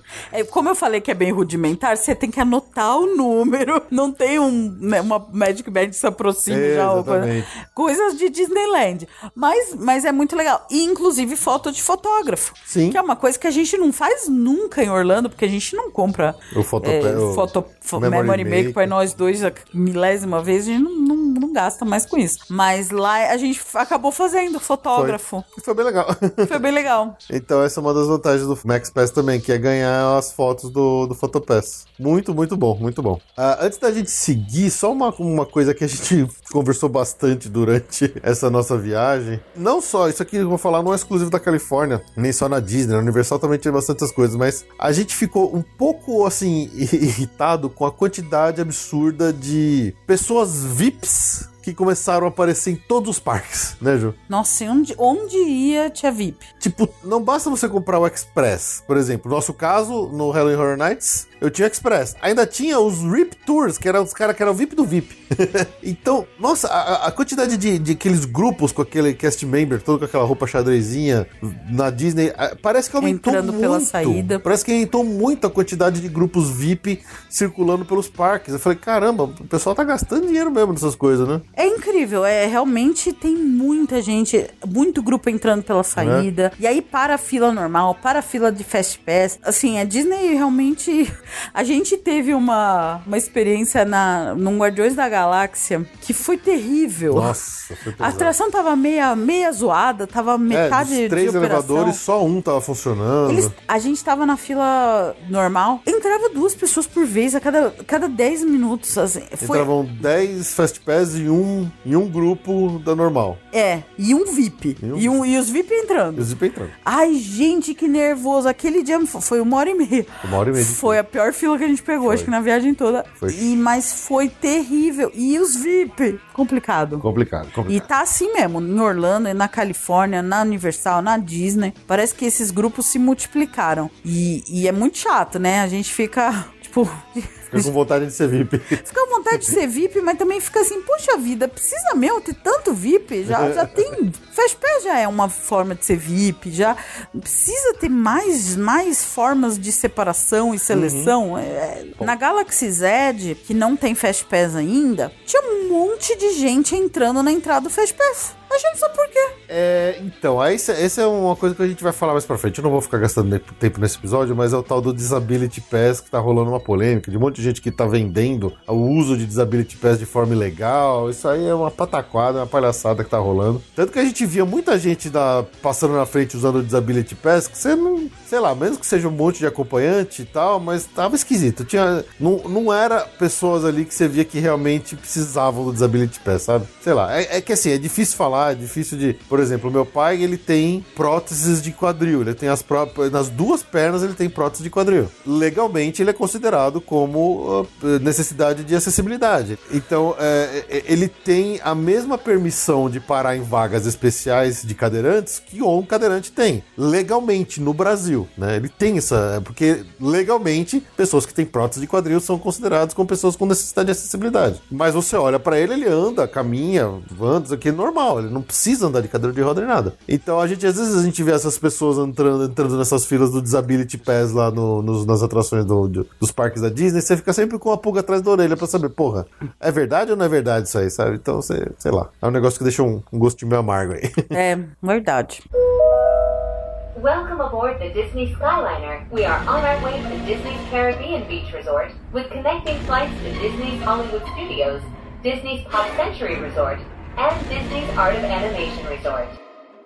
Bom, então vamos lá. Vamos falar de parques da Califórnia. Vamos falar de parques Disneyland California Adventure e todas as coisas que a gente viu lá que a gente se divertiu pra caramba. Começando pelo California Adventure, o primeiro dia a gente pegou ele muito cheio. O parque tá muito, muito cheio. Como sempre, né? Como sempre. A gente sempre A gente nunca pega a Califórnia vazia. Bom, quais que foram as novidades? A gente finalmente conheceu a Torre dos Guardiões da Galáxia, a torre, antiga Torre do Terror, que foi repaginada em Guardiões da Galáxia. E olha, por mais que a Ju seja essa pessoa meio Nem vem você concordou comigo que ela não chega aos pés da torre. Não chega. A torre do- da Califórnia, ela já não chegava aos pés da torre de Orlando. Ponto. Tendo dito isso, essa versão dela de Guardiões tá mais legal do que a versão anterior de Torre do Terror dela, daquela versão da Califórnia. Eu ainda acho a Torre do Terror de Orlando muito melhor do que qualquer uma da- das duas. Mas eu gostei muito dessa versão dos Guardiões da Galáxia. Eu achei fantástico. Primeiro, todo o hall de entrada, com aquele monte de memorabilia, aqueles itens assim, meio únicos do universo da Marvel, do cinema, dos quadrinhos. Um monte de easter egg, de coisinha assim pra ver. Tem o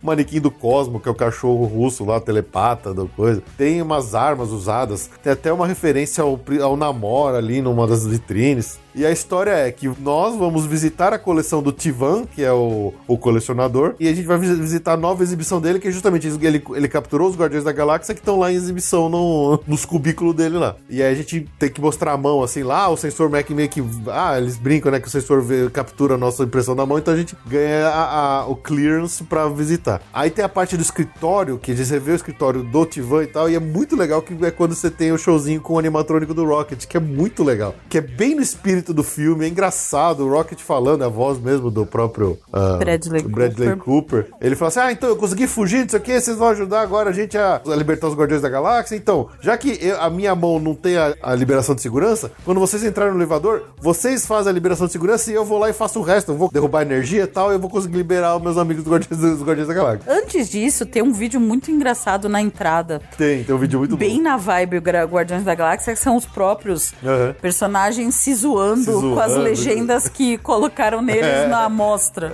É muito é legal. muito legal, é muito engraçado. A, a vibe do, do Ride é perfeita com o filme. Se você gostou do filme, você vai adorar o Ride. Quem, quem não gostou desse filme? Pelo amor de é. Deus. To- O visual, o visual tá perfeito. O, o Imagineer, chefe dessa atração, que é o Joe Road, o cara é muito detalhista. Então, o visual todo, de tudo que eles mexeram lá na versão anterior da, da Torre do Terror pra transformar lá na Torre dos Guardiões, você realmente sente que você tá dentro do filme. É muito, muito, muito caprichado e muito legal. E a grande diferença é essa: enquanto a Torre do Terror era mais voltada pro terror, né? Era pra te assustar, a Torre dos Guardiões ela é divertida e ela é engraçada. Então, quando você entra no elevador, que aí já aparece uma sombra do Rocket meio que começando a mexer nos fios, não sei o que, ele, ele abre assim, ele arranca um fio, não sei o que, ele põe o. Diz Walkman. O Walkman do, do Peter Quill e começa a tocar aquela música, uma daquelas músicas daqueles, da, daquelas várias da, do, do, do, estilo que toca nos filmes. E aí, quando o elevador começa a subir e descer, é, ele para na frente de umas telas que você vê umas, uma, alguns momentos dos guardiões fugindo daquela situação toda, sempre com alguma coisa engraçadinha acontecendo. E aí você fica, sobe, desce, cai, não sei o que, aquela música bombando, explodindo, o Rocket gritando, as telas abrindo, o Peter Quill sendo agarrado por um polvo, não sei o que. Aí aparece o Drex fazendo alguma piada. Cara, eu achei fantástico, assim. A Twilight Zone Tower of Terror de Orlando ainda continua como sendo a número um no meu coração.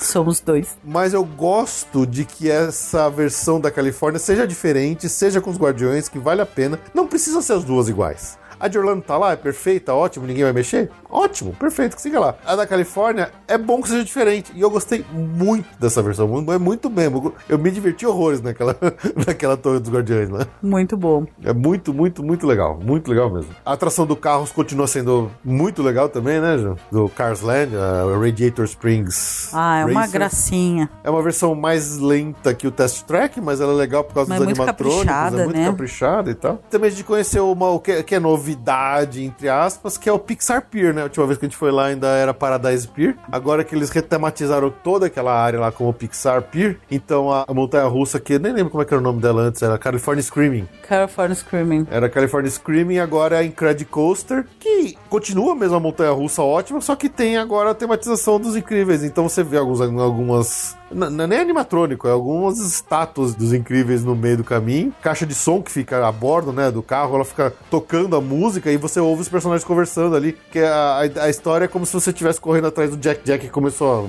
a, a, materializar os poderes dele e fazer uma bagunça do cacete. Tá todo mundo correndo atrás do, do bebezinho lá, que é o Zezé. É, eu pessoalmente gostava mais de antes. Porque, assim, apesar da montanha russa é um, ser. a- Mas é uma tradicionalista. Não, não, não é por isso, não. Assim, as imagens não me afetaram em nada. Eu não sou muito fã dos incríveis, mas aquele áudio tá muito chato. Eles ficam atrás do Jack Jack e ficam basicamente Jack, Jack, ficam Jack. falando Jack Jack umas 28 vezes no teu ouvido. Jack Jack, Jack Jack, Jack Jack. E ainda o nome do menino é duplo, pra encher mais a fazer. Então, assim, o, o visual não me, não me afetou em nada, ah, mas o, o áudio tá chatinho. É muito Jack Jack. Ah, pelo menos tem a música do Michael Giacchino no fundo que é boa. Não tinha música antes, na época do California Eu Screaming? não lembro, pra ser bem honesto. É, eu também não lembro. Mas eu adorava. Eu, eu achava aquela área, sempre achei aquela área maravilhosa. Adoro o Paradise Pier. Mas, sei lá, não, eu não sou muito fã dos incríveis. Eu, eu achei o áudio meio chato. Eles, eles ficam berrando Jack Jack no teu ouvido, que nem um. Jack Jack! Oh, Jack Jack! Jack Jack! Jack Jack! Jack Jack! Pior Jack que é Jack! isso mesmo. Então essa parte eu achei meio bode. O interessante é que na área como todo, eles forraram de todos os personagens de todos os filmes da Pixar, então até os brincadeirinhas ali de, de dar tiro de água na boca do palhaço agora é coisa do Wall-E, por exemplo, né? Então, assim, é, tá legal porque tem todos os personagens que a gente gosta e ama da Pixar ali espalhados por todo o pier. É legal, é legal. Achei interessante. Sim. A Os gente- rides são aqueles, tirando a- o Toy Story Land, que obviamente já é do Toy Story, e o Incredicoaster, que é um ride legal, essa área, ela tem muitos mini rides. É, aqueles São aqueles de- bem simplesinhos com cara até de parque de interior, sabe? Sim. Mas agora eles todos têm uma tematização. Tem o do Inside Out. E nessa, e perto dessa área agora tem o show do Coco. Uhum. Ali no final da, do- da área do, do Paradise Pier ficou a Plaza del México. Como é é? Plaza de la Família. Plaza da Família, que tem o show do Coco. É legalzinho, né? Bonitinho o show do Coco. Ah, é uma graça, uma graça. O, o lugar é meio, é meio ingrato, né? Sim. Eles. Podia ter um lugar melhor pra fazer. É, meio no meio da passagem, no sol e tal. Mas aí vem os mariachi, né? Vem umas, umas mulheres com, com os violinos na mão e tal. Vem os dançarinos, umas dançarinas. Obviamente, só de ter qualquer coisa de coco, aquelas músicas, já é maravilhoso, né? E aí depois aparece o cara com a- o puppet do, do Miguel no final. E eles cantam as músicas, eles contam uma versão resumida da história do filme, mas é legalzinho.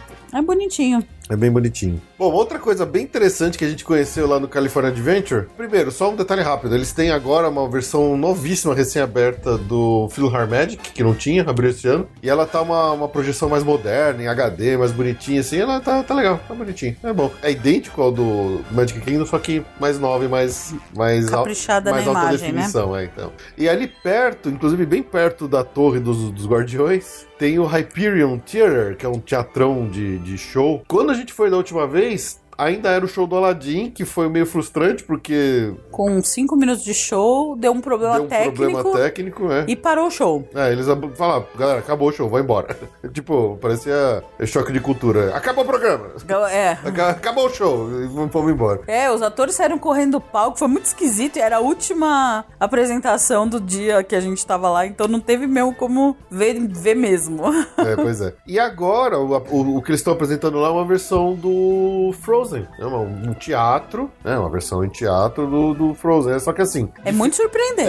É, diferente daquelas versões pockets resumidas que a gente vê, por exemplo, em Orlando, como a Bela e a Fera, a Pequena é, Sereia. que são shows bem curtinhos, só de algumas músicas-chave, de alguns pontos-chave do filme. Essa é o, é o filme inteiro, todas as músicas, música música, com algumas cenas entre elas, com muitos atores. E um Uma teatro. produção de Broadway. É, né? um O show tem uma hora. Show de uma hora, cheio de efeito especial, cheio de, de cenário entrando e saindo, com é, projeção nas paredes do teatro. Cara, é muito O corpo bonito. de baile cantando, não só os atores principais, né? A Exato. gente tá acostumado com a Bela e a Fera, que só a Bela e o Gastão cantam, né? De verdade. É, exato. E lá não, todas as, as atrizes, as duas excelentes, mas todo mundo, todos os personagens, o corpo de baile é realmente um, Nossa, um show de, pre- com um efeito especial. Tem uma hora que do voa a personagem. É, na hora do Let It Go, de repente vai acendendo tudo, vai aparecendo o castelo, não sei o quê. Nossa, Ela- a mudança do vestido dela é É muito maravilhosa. legal, então assim. É surpreendente, é, é muito, é outro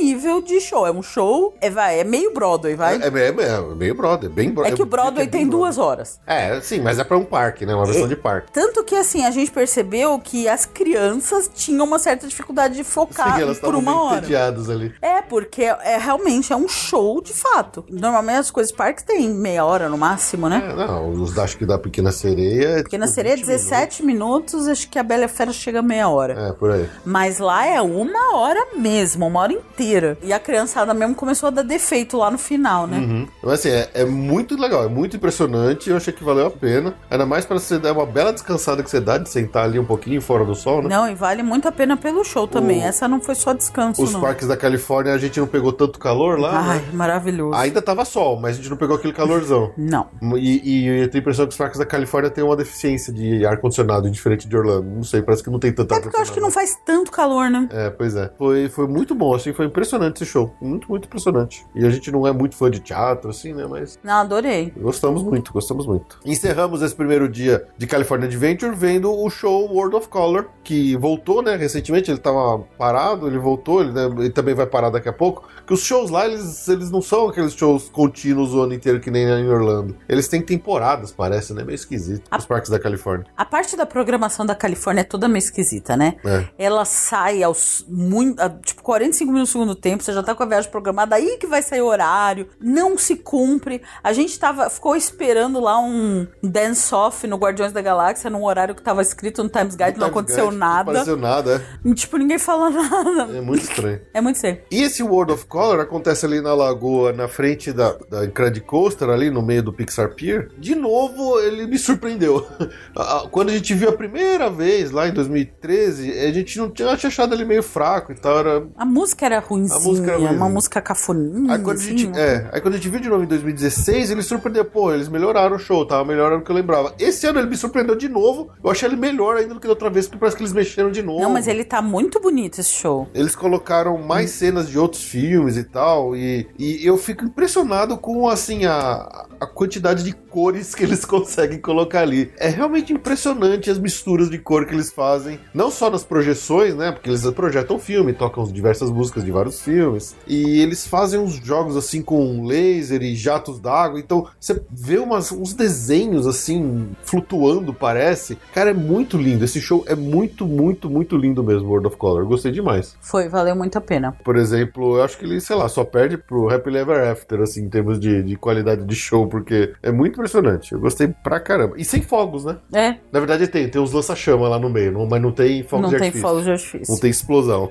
Mas eu achei muito, muito, muito bonito. Ele gostei ele mais ainda do que, do que das outras vezes. É. Mas aí. Ah, posso fazer um comentário de uma Pode. coisa que aconteceu? É porque foi um fato. A gente. Lembra que a gente falou que tava 400 mil graus lá em Orlando e tal? Que as coisas de molhar não foram tão eficientes e tal. Ah, é verdade. Aí, eis que fomos dois panguão lá na Califórnia. Não tava já tão quente, mas durante o dia tava bem sol. À noite, dava até pra colocar o moletom, Dava cara. até pra colocar o moletom. Mas aí a gente teve uma brilhante ideia. Falar, ah, não, não molha tanto. Porque em Orlando a gente foi na Splash Mountain, não molhou. No Cali No River Cali. Rapids, não molhou tanto. Só O Popeye tava fechado, O Popeye então. tava fechado. Então a gente falou assim, ah, gostoso, vamos, né? O dia inteiro passou ah, lá no, no California Adventure ter o Grizzly Bear Gli- É, chama Grizzly River Run. Grizzly River Run, que é um Cali River Rapids. É, é o mesmo bote redondo. É um no- bambu um pouquinho menor, Bravo, né? Mas aí passou o dia inteiro com fila e tal. Aí a gente conseguiu um Fast Pass por umas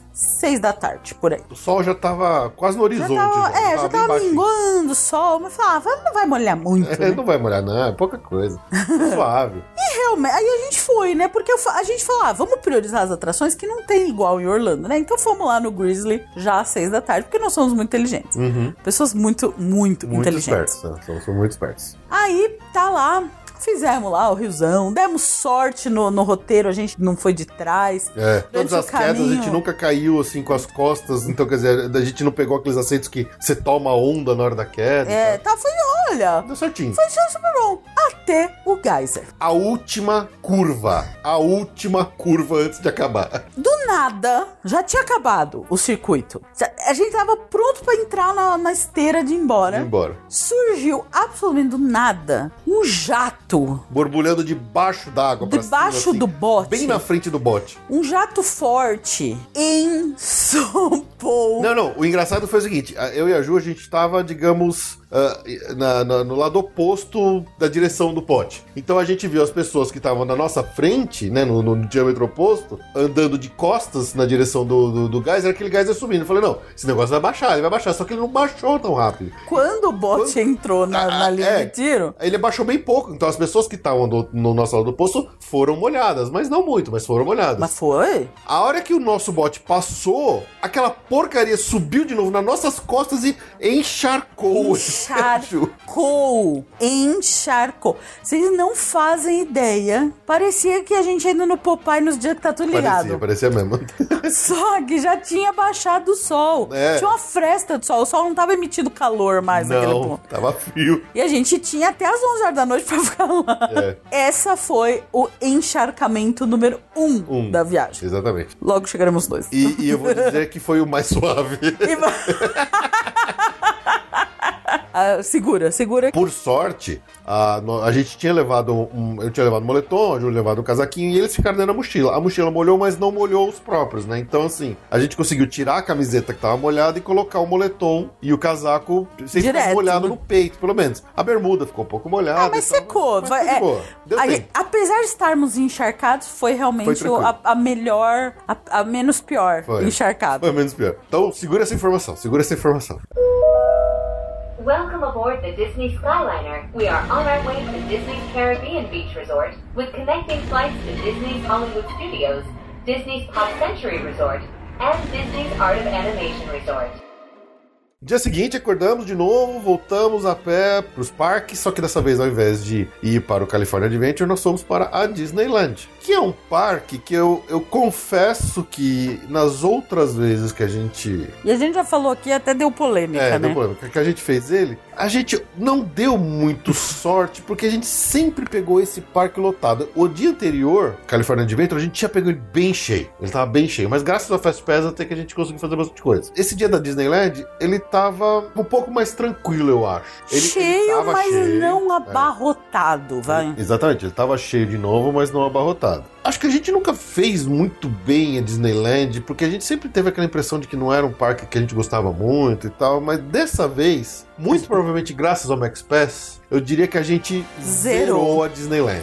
A gente fez direitinho, a gente fez todas as atrações praticamente, ah, repetindo algumas que a gente gosta mais, dando algumas sortes de brinquedos que quebraram quando a gente tinha Fast na mão, ganhando Bônus. o bônus lá, o Multiple múltiplo. Experiences. Teve até, eu acho que foi o, o do Matterhorn. A gente tinha o Fast Pass dela, quando a gente passou, ele não registrou, a gente voltou e usou ela de novo, você tinha uma fila de quase duas horas. Foi no né? Matterhorn, Nossa, que é, um foi- do- que é o Fast Pass, acho que mais valioso da, do, É, cali- do- da Disney, da Disneyland. E também tem um lance que eles, é, o parque, antes da abertura da, da Galaxy Z, ele passou por uma reformulação geral das passagens e dos corredores, onde eles melhoraram, alargaram mais as passagens. Então a gente sempre sentia que a Disneyland era muito estreita, era muito, muito apinhada de gente, e isso melhorou muito depois que eles fizeram o tal do. Eu até esqueci o nome do projeto, acho, que era Project Stardust que chamou. Por exemplo, a Tomorrowland, que tinha um negócio bem no meio assim do corredor, que era, era ruim, que atrapalhava a passagem de uma pra outra, eles tiraram aquilo. Então livrou bem os caminhos e os corredores para passar de uma, forma que tá mais, mais aberto, tá melhor. Lembra mais os corredores mais largos do Magic Kingdom. Ainda não é aquela beleza, porque afinal de contas é um parque meio antigo e tal, mas assim, melhorou muito, muito mesmo. Alguns momentos, mais você, não, o final de noite, aquela área do lago da Frontierland e tal, ali é A Adventureland, aquela Adventureland e a área de New Orleans também. Também. Putz, Não dá pra andar, mas isso assim é muito pontual, mas é mais pro final do dia, mas melhorou. Mas aquela área não tem jeito, Não, ali não tem jeito. Porque a fila do Piratas do Caribe, Fica ela meio. fica no meio da passagem. E a fi- ficou mais de uma hora o dia inteiro. E lá o Piratas do Caribe não tem Fast Não Pass. tem Fast Pass. Então, assim, é meio sofrido, né? É. Uma, uma coisa que eu acho que é, é legal de dizer desse Fast Pass, Max Pass e tudo mais lá da, da- desses- da- dos dois parques, tanto Disneyland quanto California Adventure. Como as pessoas são atrapalhadas pra usar isso e ficam sempre formando uma fila gigante na entrada do Fast Pass porque elas não conseguem escanear a porra do, do ingresso delas. É. Todas as atrações tinha isso. O pessoal não conseguia escanear o seu celular, o seu ingresso ali direito. O pessoal era atrapalhado, ou achava que tinha Fast Pass e não tinha. Em Orlando é muito mais simples, porque as pessoas estão acostumadas com essa história. Agora, lá na Califórnia, que acho que é, é novidade esse, esse Fast Pass eletrônico que tem lá, cara, todo mundo atrapalhado. Todo mundo. Todo Não mundo. tinha uma atração que não tinha uma puta fila pra entrar na fila do Fast, do, do Fast Dava até preguiça. Dava até preguiça às vezes. a Disneyland, em termos de coisas novas que a gente não tinha experimentado ainda, não tinha nenhuma novidade, assim. O que a gente fez dessa vez foi ir em praticamente todos os rides, até aqueles mais, mais simplinhos. A gente fez sessão Fantasyland. Isso. Sem fila. Mr. Toad, a a Snow White, a gente fez passeio, Passeio- de barco passeio de pelo, barquinho. pelo Storybook. Storybook o que mesmo? Canals, não, não lembro como é que é. Storybook Boat, eu esqueci o nome. É que dá pra fazer de trem ou de, de barco. A É. gente fez o de barco. Fizemos até o Fizemos tour a pé, xícara. na, o da Bela Adormecida no castelo, Sim, que é bem legalzinho, inclusive, é bem interessante. é. Ainda faltaram alguns. É que tem muito ride pequeno no. Ah, Faltou a, a Alice que a gente não fez, que Alice, ficou, não que baixou de meia fila. hora. O Peter Pan também tinha muita Ah, mas fila. Peter Pan a gente conhece, É, né? isso é a mesma coisa. A gente fez o que a gente não conhecia, o Robert. Rabbit, Roger Rabbit, lá no. Toontown. Fizemos umas duas vezes, três vezes a, a Big Thunder Mountain de lá, que ela é diferente. Eu acho que a Big Thunder Mountain de lá, ela é mais legal que a de Orlando. Ela é mais legal que a de Ela tem Orlando. umas coisas muito interessantes. Naquela hora que você entra no túnel, que o carro, o trilho vai chacoalhando, é, mostra como se a- um monte de dinamite tivesse com o pavio aceso e vai explodindo os dinamites. Parece que você vai ser soterrado por pedras. É muito, É muito legal. muito divertido. Eu gostaria muito de ver essa atualização vindo pra de Orlando. É uma pena. Eu acho que é uma pena que, que eles, eles fizeram isso só na Disneyland. Mas é muito legal. Eu acho muito, muito boa. Vimos a Space Mountain de lá na versão Hyperspace Mountain. é Muito legal. fantástica, né? Na versão de Star Wars dela, eu achei muito legal. Nossa, é demais. Lembrando que a Space Mountain de lá é diferente. O carrinho, ele é, é duplo, né? Estão sentando duas pessoas uma do lado da outra. Em Orlando é aquele carrinho com três pessoas em fila só. Na hora que você começa a subir assim, já começa a tocar a música. Pá, dos Star Wars e tal. E aí no meio da atração você vai vendo uh, Laser. lasers na sua volta, assim como se você estivesse no meio da batalha. Aí passa um, um TIE Fighter assim, disputando com um X-Wing, aí elas começam a tirar um no outro, você vê o TIE Fighter explodindo e tal. E cara, é muito divertido, é muito, muito, muito divertido essa Space Muito, Mountain. muito, muito. Na versão Hyper Space Mountain dela. Muito mesmo. Lá tem o a atração do Indiana Jones. Que é sensacional. É também. sensacional. A linha de raciocínio é a mesma do dinossauro. Na verdade é o contrário, né? O dinossauro foi feito depois copiando a. Não, eu não falei ordem, eu só falei Ah, que a linha de ok. raciocínio é a mesma. Exatamente. Inclusive, eu acho que até o, o traçado é exatamente o mesmo. Ah, será? eu acho que o traçado é exatamente o mesmo. O caminho que o carro faz é só muda as coisas que você enxerga, né? Ah, mas é muito legal. Mas essa, essa é uma que eu lembrava que eu gostava, mas quando a gente entra nela, me impressionou de novo o tamanho dessa atração. É, realmente lá no meio ela é muito mais visual do É. que o do que o dinossauro. Você entra num templo grande, amplo, alto, cheio de caminhos e coisas e pedras. E é muito impressionante essa atração do Indiana Jones. Eu fiquei de boca aberta e eu, eu, eu não lembrava que ela era tão legal. E de novo me surpreendeu por ser tão legal quanto ela é. É muito legal. Eu adoro o dinossauro, acho que ela é Sim, uma sim. atração subestimada. E, e a Indiana Jones é muito legal É. também. É uma atração que para muito, dá muito problema. Na Indiana Jones e na Space Mountain aconteceu duas vezes a mesma coisa, assim que a gente, inclusive, fica uma dica aqui. Deu um problema no meio da atração que o som ambiente do carro sumiu. E a gente ficou sem música, ficou sem as músicas, seus efeitos sonoros e tal, e meio que dá uma murchada na atração, né? Sim. Na hora que acabou, que a gente chegou de volta, assim, os cast members não sabiam de nada, porque acho que foi um defeito pontual que aconteceu só no nosso carro. E não sei se tem, se deu algum alarme ou não. Acho que não deu, porque eles não estavam sabendo. As pessoas que estavam com a gente no carro pegaram e simplesmente foram embora, meio frustrados, mas foram embora. Aí eu cheguei pro cast member e falei: olha, nós tivemos um problema no áudio. A gente, da metade pra frente do, do, do ride, a gente ficou completamente sem som. Aí ele falou: ah, é, deu problema no áudio de vocês? Ah, então faz o seguinte: vai pra ali, entra por aqui, sobe ali, vocês vão fazer um rewrite, vocês vão andar de novo sem pegar fila. E mandou a gente de novo. É. Isso aconteceu duas vezes, tanto na Space Mountain quanto na Indiana Jones, o que foi bem legal. Então fica a dica assim: se vocês forem numa atração que por acaso der algum problema no meio, se vocês não sentirem que ficaram satisfeitos, fala com o cast member, fala: olha, deu problema aqui, a atração a gente ficou sem som, a gente não viu alguma coisa, não sei o que, eu queria andar de novo. E ele manda, ele manda vocês de novo.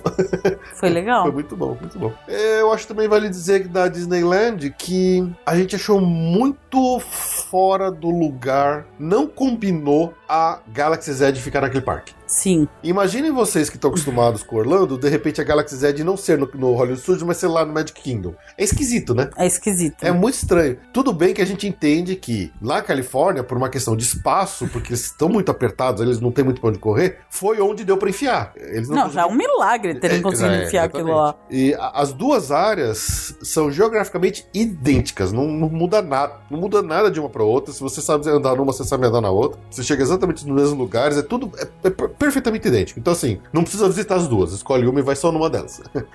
Mas, assim, ficou esquisito, porque a Disneyland não é um parque que tem uma cara de, de lugar que caberia uma área daquelas. É muito É o estranho. parque mais clássico da É, Disney, é o parque exato. que o Disney foi. A cara de Disneyland são aquelas atraçõezinhas da, Da da, Fantasyland, Fantasyland. né? E realmente não combina. Parece que você sai do parque quando você vai pra lá. Exato. Parece que você tá num universo paralelo mesmo. É. não, não fala, ele não conversa com o resto do parque. Conversaria bem melhor, Melhor, o California. Adventure. Mas ainda Vai ter a área do Marvel. Isso, exatamente. Então ficou esquisito, ficou esquisito. Ok, ok, entendemos. É por uma questão de espaço, é onde deu pra colocar, beleza. Mas ainda assim não deixa de ser esquisito. É, parece que ela, ela não conversa com o resto do parque. Não, não conversa. Isso é fato. Lá não é um parque de grandes ambientações, né? Também. Por, por mais que tenha as áreas, não existe uma. Essa coisa de storytelling, essas coisas, é, é muito avançado pra lá, né? É, Tem a exato. Tomorrowland, que tem coisas mais cromadas.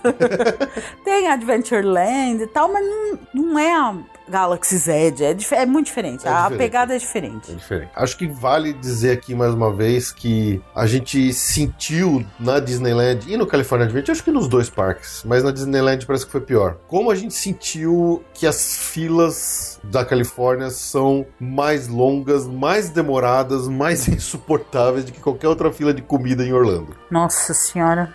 Os caras, eles são molengas pra montar os pratos e pra montar os pedidos. Que assim, eu fiquei até com dó de um cara que, tipo, sabe aqueles serviços de balcão onde todo mundo fica alinhado, né? Tem várias filas, as pessoas ficam alinhadas no caixa, você pagou no caixa, você segue em frente pra fila pra ficar esperando a sua comida ficar pronta. E meio que ela vai ficando pronta na ordem ali. Em Orlando, se eu me lembro bem, meio que eles vão fazendo os pedidos conforme a facilidade, eles vão saindo. Quer dizer, ele não precisa sair obrigatoriamente na ordem. Me, me corrijam se eu estiver errado, mas é a lembrança que eu tenho. Na Disneyland, eles fazem na ordem que eles foram, foram pedidos, independente da complexidade do pedido. Então teve uma hora que a gente foi almoçar lá no lugar, acho que não foi nem na Disneyland, foi na. Foi na. Foi no California Adventure que aconteceu isso. O cara na minha frente tinha pedido duas cervejas. Só isso. E tinham dois caras na frente dele, né? Duas, duas pessoas na minha frente, que eles tinham pedido, tipo, três, quatro bandejas diferentes de comidas variadas e tal, e deu demorando pra cacete pra vir o pedido deles.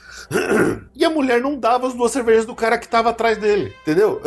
Eu fiquei bravo por ele. Quase que eu falei, porra, dá a cerveja do cara aqui, pelo amor de Deus, ele quer beber uma cerveja. Era só isso.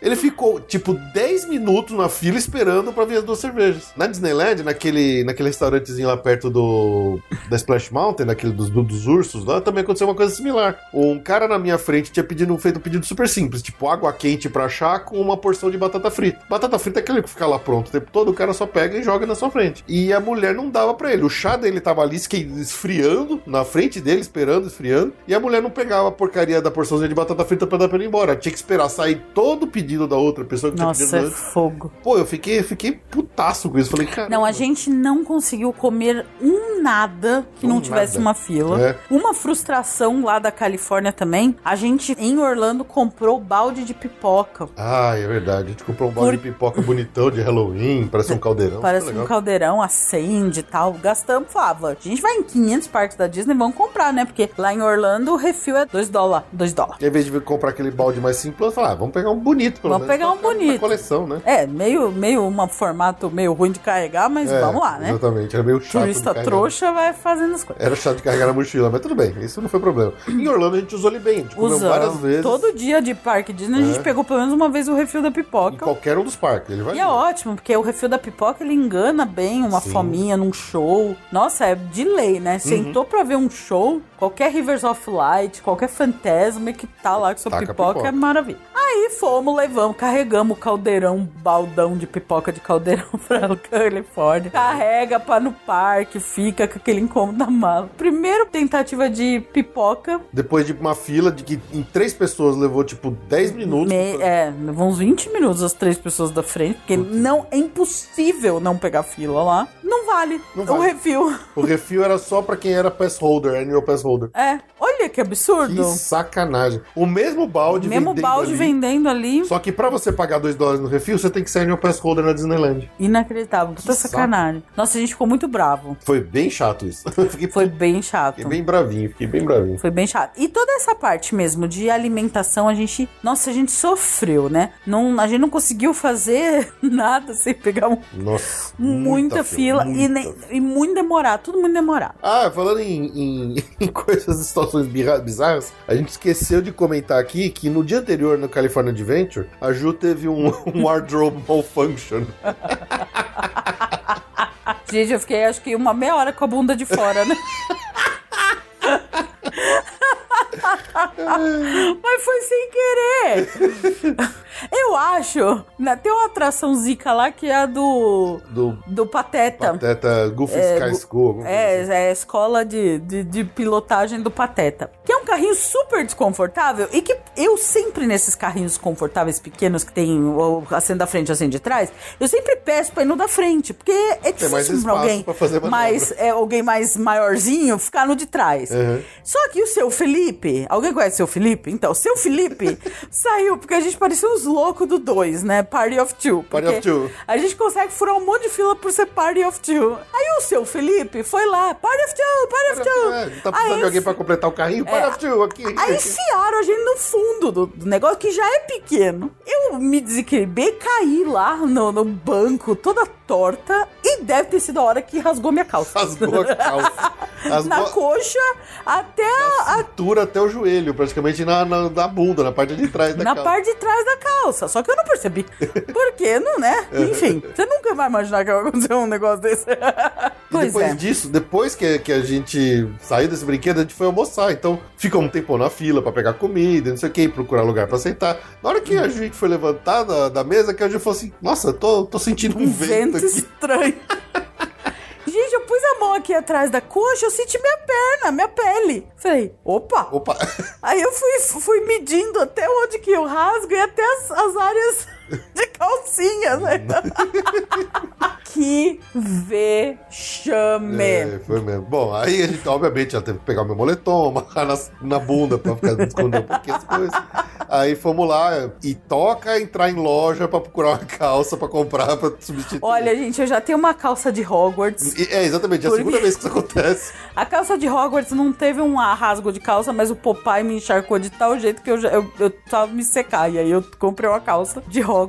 E agora eu tive, agora eu tenho uma calça da Disneyland, Disneyland. também, porque... A gente ficou pensando se a gente não poderia ficar. E uma calça branca ainda, se ela não poderia usar ela o dia inteiro, sujar e depois chegar e devolver. Olha, não quero. Não quer, não serviu.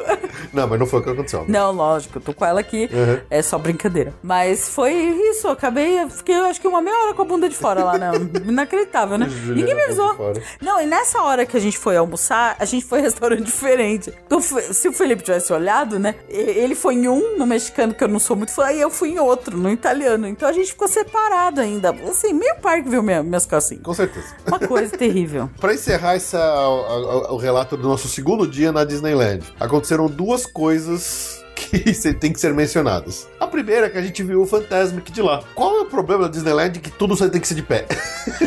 É terrível. Terrível. Por que acontece? O World of Color, que a gente falou e elogiou, de pé também. ele é de pé também. Só que como as coisas acontecem no nível mais alto, o de pé não é Não tão atrapalha. problemático. Não é agradável, mas não é tão problemático. Depois de um dia inteiro cansado de pé, você, tudo É, bem. é que a gente tá acostumado com os fogos lá do Magic Kingdom Uhum. e com o Illuminations ou agora o Epcot Forever. Mas até que não prejudica o espetáculo. O Fantasmic da Disneyland foi a primeira vez que a gente viu e é de pé no lago, em volta do lago. É no lago, é, na verdade é no rio, onde passa o, o barco. O barco de lá chama Mark Twain. Na Califórnia. Que é o Liberty Bell de É, New no Orlando. Orlando ele chama Liberty Bell, na Califórnia chama Mark Twain. Que fica ali na, na frente da New Orleans Square. E é uma região estreita, uma passagem estreita, colada, e a parte colada ali com, com esse rio é cheio de árvores, então tem um monte de coisa na frente. E tem pouco espaço pra gente ficar de pé realmente vendo o centro ali dessa, daquela curva de rio onde acontece o show do Fantasmic. Que é uma versão mais curta, um pouco mais curta que a de Orlando.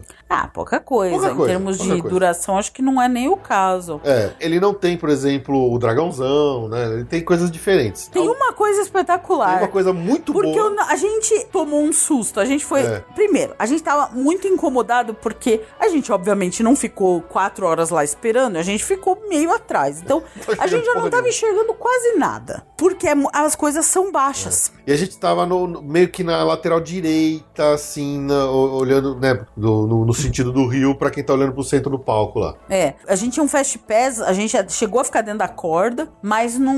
Mas não dá pra enxergar, porque tinha gente alta, tinha criança. O de sempre, né? Criança no ombro, gente alta. É horrível. A, a visibilidade desse show é péssima. Só quem tá na primeira fila consegue ver direito. E nisso, só que aí teve uma hora lá que você tava. A gente tava se esticando, já meio assim, ai, que saco isso aqui, não tô conseguindo ver nada.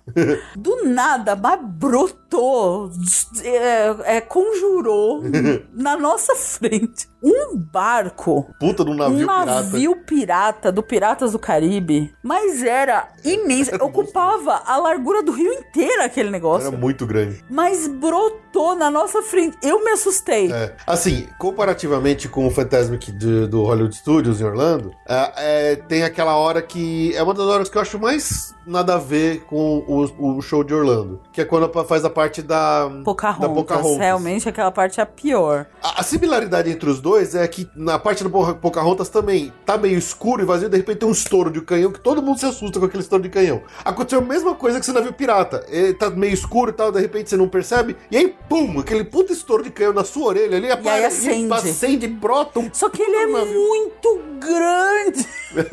Foi a única coisa que a gente enxergou direito do Fantasmic. Foi, o navio, porque ele era muito. Gente, é muito grande. E- então, ao invés de ter a parte da Pocahontas, tem essa parte do Piratas do Caribe que acontece toda nesse navio. Então você vê lá o Jack Sparrow pulando, descendo, desce corda, sobe, cai, pula em cima, e luta de espada. E é muito legal essa parte. Não, é, é- foi o que valeu a pena. Uhum. Primeiro, que foi a única coisa que a gente enxergou direito. Segundo, que realmente o navio é É maravilhoso. maravilhoso. E enorme. Eu não sei como eles se enfiam aquele navio naquele negócio lá. ali, é. Mas. E depois a gente percebeu que o navio fica lá parado durante o dia. Mas a gente, eu nunca tinha passado pela cabeça que eles se no Fantasmic. Uhum. Show de bola, show de bola. O navio. Mas o Fantasmic, pra quem vê o de Orlando, putz, é, Tirando a parte do navio, todo o resto ele é inferior à versão de Orlando. com certeza. né? Tem, bem- tem menos coisas, não tem o dragãozão e tal. Então, sei lá. A música é a mesma, qu- quase tudo é igual, exceto a falta do dragãozão e. sei lá, ele é piorzinho. Ah, ele tem uns casais diferentes. Ele tem um casal do Aladdin naquele barco Não, iluminado. não era Aladdin, era Rapunzel. Ah, era Rapunzel, Era que lá não tem. Em Orlando. Alguma uma outra diferencinha, mas muito parecido, mas assim, realmente você não consegue enxergar. E é um show meio longo, pra você ficar de pé, é meio sofrido. Então, assim, eles tinham que, sei lá, dar um jeito de pôr banco. Ou fazer um show mais pra cima, né? Sim. Eu imagino que eles têm muita dificuldade em Anaheim de coisas de fogos, porque tem comunidade, é morador. é- zonamento, Então, assim, eu imagino que seja muito complicado pra eles eh, não Uhum. ter a, toda a independência que eles têm em Orlando pra fazer o que quiserem. Com certeza. Eu imagino que isso tem algum efeito, né? Mas a chave de ouro, a, a cereja no bolo desta noite da Disneyland, qual, qual que foi, Ju? Não, então, voltamos ao episódio Os Idiotas se encharcando, né? Antes do, do Fantasmic até, né? antes do Fantasmic, a gente conseguiu um super raro e precioso Fast Pass da Splash Mountain. Pra 7 horas da noite. 7 horas da noite. Mas, gente, Splash Mountain. Ah, quantas vezes a gente já não foi em Orlando à noite, tipo, saindo do parque, última atração, Splash Mountain, e no máximo a gente tomou uns pinguinhos. É, dá umas molhadinhas, só molha um pouquinho aqui. Molha um ali. pouquinho no braço, É uns suave. pinguinhos, não sei o quê. Então, imagina, né? Imagina, Splash, né? Mountain. Splash Mountain, suave. Já cansamos de ir no nada, Splash Mountain. pega, Pega nada. nada. E aí Cara, fomos nós lá no Splash Mountain. Que erro. Pois é, que erro. Que erro. Bom, erro número um foi esquecer que Splash Mountain é bem diferente da de Orlando. Inclusive, a, o tronco, ele não é de dois, ele é alinhado, né, um, um por um, como é, o, por exemplo, o carro É Space da, Mountain da Orlando. Space Mountain de Orlando. Então, Na verdade, as duas são invertidas, né? É, exatamente. Enquanto em Orlando a Space Mountain é, é um tronco único, é uma pessoa por fileira, e a Splash Mountain é dois, é o- exatamente o inverso na Califórnia. exatamente. A Splash é de um, uma pessoa por fileira, e o, a Space é de duas. Pois é. E aí, chegamos lá, aí o cara mandou eu e a Ju para filas 1 e 2. Ou seja, o primeiro assento e o segundo assento do carrinho do Splash Mountain. Aí falei, ah, tá, tranquilo, vai, vamos lá. E aquele, e aquele carrinho apertado, nossa, como apertado aquele carrinho naquela primeira fileira lá. A Ju falou, ah, Felipe, vai você na frente, né? Eu fui lá todo Eu tava gripada, gente. Eu tava tava gripada. super gripada. Aí eu falei, tá bom, eu vou na frente, vai, eu E eu- um pouco mais. Eu ah, isso aí é besteira. A Splash Mountain é tranquila, é uns pinguinhos. Que isso? Erro número 3. a Ju falou assim: Ah, por que, que você já não coloca seu moletom agora? Porque se molhar, molha só ele, aí você tira e fica com a camiseta seca por baixo, né? É, verdade. Aí, ao invés de deixar o meu moletom dentro da mochila, também acho que não ia ajudar nada no final das no contas. final dos contos. Eu peguei e botei o meu moletom para descer na, na Splash Mountain. Saímos como se eu tivesse pulado dentro de uma piscina. aquela porcaria daquela Splash Mountain encharcou a gente. Quando ela- aquela merda, naquela primeira descida, aquela mais alta, já veio uma onda que molhou inteiro. Aí na segunda, na última descida, veio uma puta Eu falei assim: eu vou, pelo menos eu vou levantar a mochila pra cima da minha cabeça, pra que se for molhar, molha só eu, não molho a mochila. A onda foi tão alta que ela encobriu a minha mochila que tava em cima da minha cabeça, em cima da minha mão. Ela molhou tudo, molhou tudo, molhou tudo. Não sobrou um centímetro quadrado de cueca seco nessa, no meu corpo. Minha bermuda encharcada, com a meia encharcada. Entrou uma onda, essa onda entrou de- quando a- a- o carrinho caiu, veio uma onda que reva- revoltou no, no próprio no tronquinho. Ela, ela veio por cima do tronco, ela, ela molhou tudo. Molhou tudo, molhou tudo. Eu fiquei pistola, fiquei tão puto. Porque já eram sete horas da noite, tava frio aquele dia. E como eu fui de moletom, molhou moletom molhou. E a camiseta que tava por baixo, molhou tudo. Molhou tudo, mas molhou mesmo. A minha mochila ficou encharcada, tudo que tava dentro da mochila tava encharcado. Ainda bem que eles dão aquele ziplock na entrada da coisa, porque o celular tava dentro, porque senão o celular teria ficado encharcado. É, o meu ficou. Cara, olha que raiva que deu. Falei, cacete, a porra da Splash Mountain de Orlando não faz isso. Não diabos. faz isso. e a gente foi na confiança achando que ia ser parecida, se ferramos. Mas, mas foi azar, porque a gente já tinha ido na Splash Mountain Já lá. tinha, que a gente tinha ido no- nos assentos de trás, né? É. Dessa vez a gente foi no primeira fila, no primeiro E acho que os dois pesadinhos aqui, dois que a- fez a onda voltar. Os dois gordos, na hora que a porcaria do tronco cai, ele afunda mais ainda na água. Então veio um tsunami por cima do, do, do Gente, tronco. foi Foi ridículo. ridículo. A gente ficou encharcado. Nossa. Não, e percebe que foi o segundo dia seguido que a gente fez a mesma, A mesma idiotice. coisa. Mas eu falei, imagina, Splash Mountain. Splash Mountain a gente conhece. Splash Mountain é de casa. Pois é. Pois é, pois é. Difícil, foi difícil. Eu ofereci pro Fê pra voltar e pra, pro hotel, porque a gente tava perto do hotel pra ir dormir. Ele, Não, gente, porque o parque fecha às 11 da noite, né? 11 Isso era da 7 noite, horas. às 7. Faltava parque a beça. E tava frio, então não ia secar. Não E o Fê ficou num, num nível de chiliquência que eu falei, tá bom, vai, vamos encerrar, vamos, pra, vamos pro hotel tomar banho e dormir, né? Fiz o stories mega pistola lá. Foi fogo. É, foi, foi difícil, foi difícil. A gente chegou a, a- a achar num cantinho lá na Adventureland que tinha umas tochas. Um restaurante restaurante tochas. A gente ficou ali do lado, eu fiquei tirando tênis, torcendo meia. foi meio ridículo. Foi, foi bem ridículo. Bom, mas a gente ficou até as 11, ficamos até o parque Ficamos, fechar, valeu a pena. molhado, No final a gente já tava meio úmido, mas deu pra, Deu, deu pra, pra curtir. pois é. Welcome aboard the Disney Skyliner. We are on our way to Disney's Caribbean Beach Resort with connecting flights to Disney's Hollywood Studios, Disney's Pop Century Resort, and Disney's Art of Animation Resort.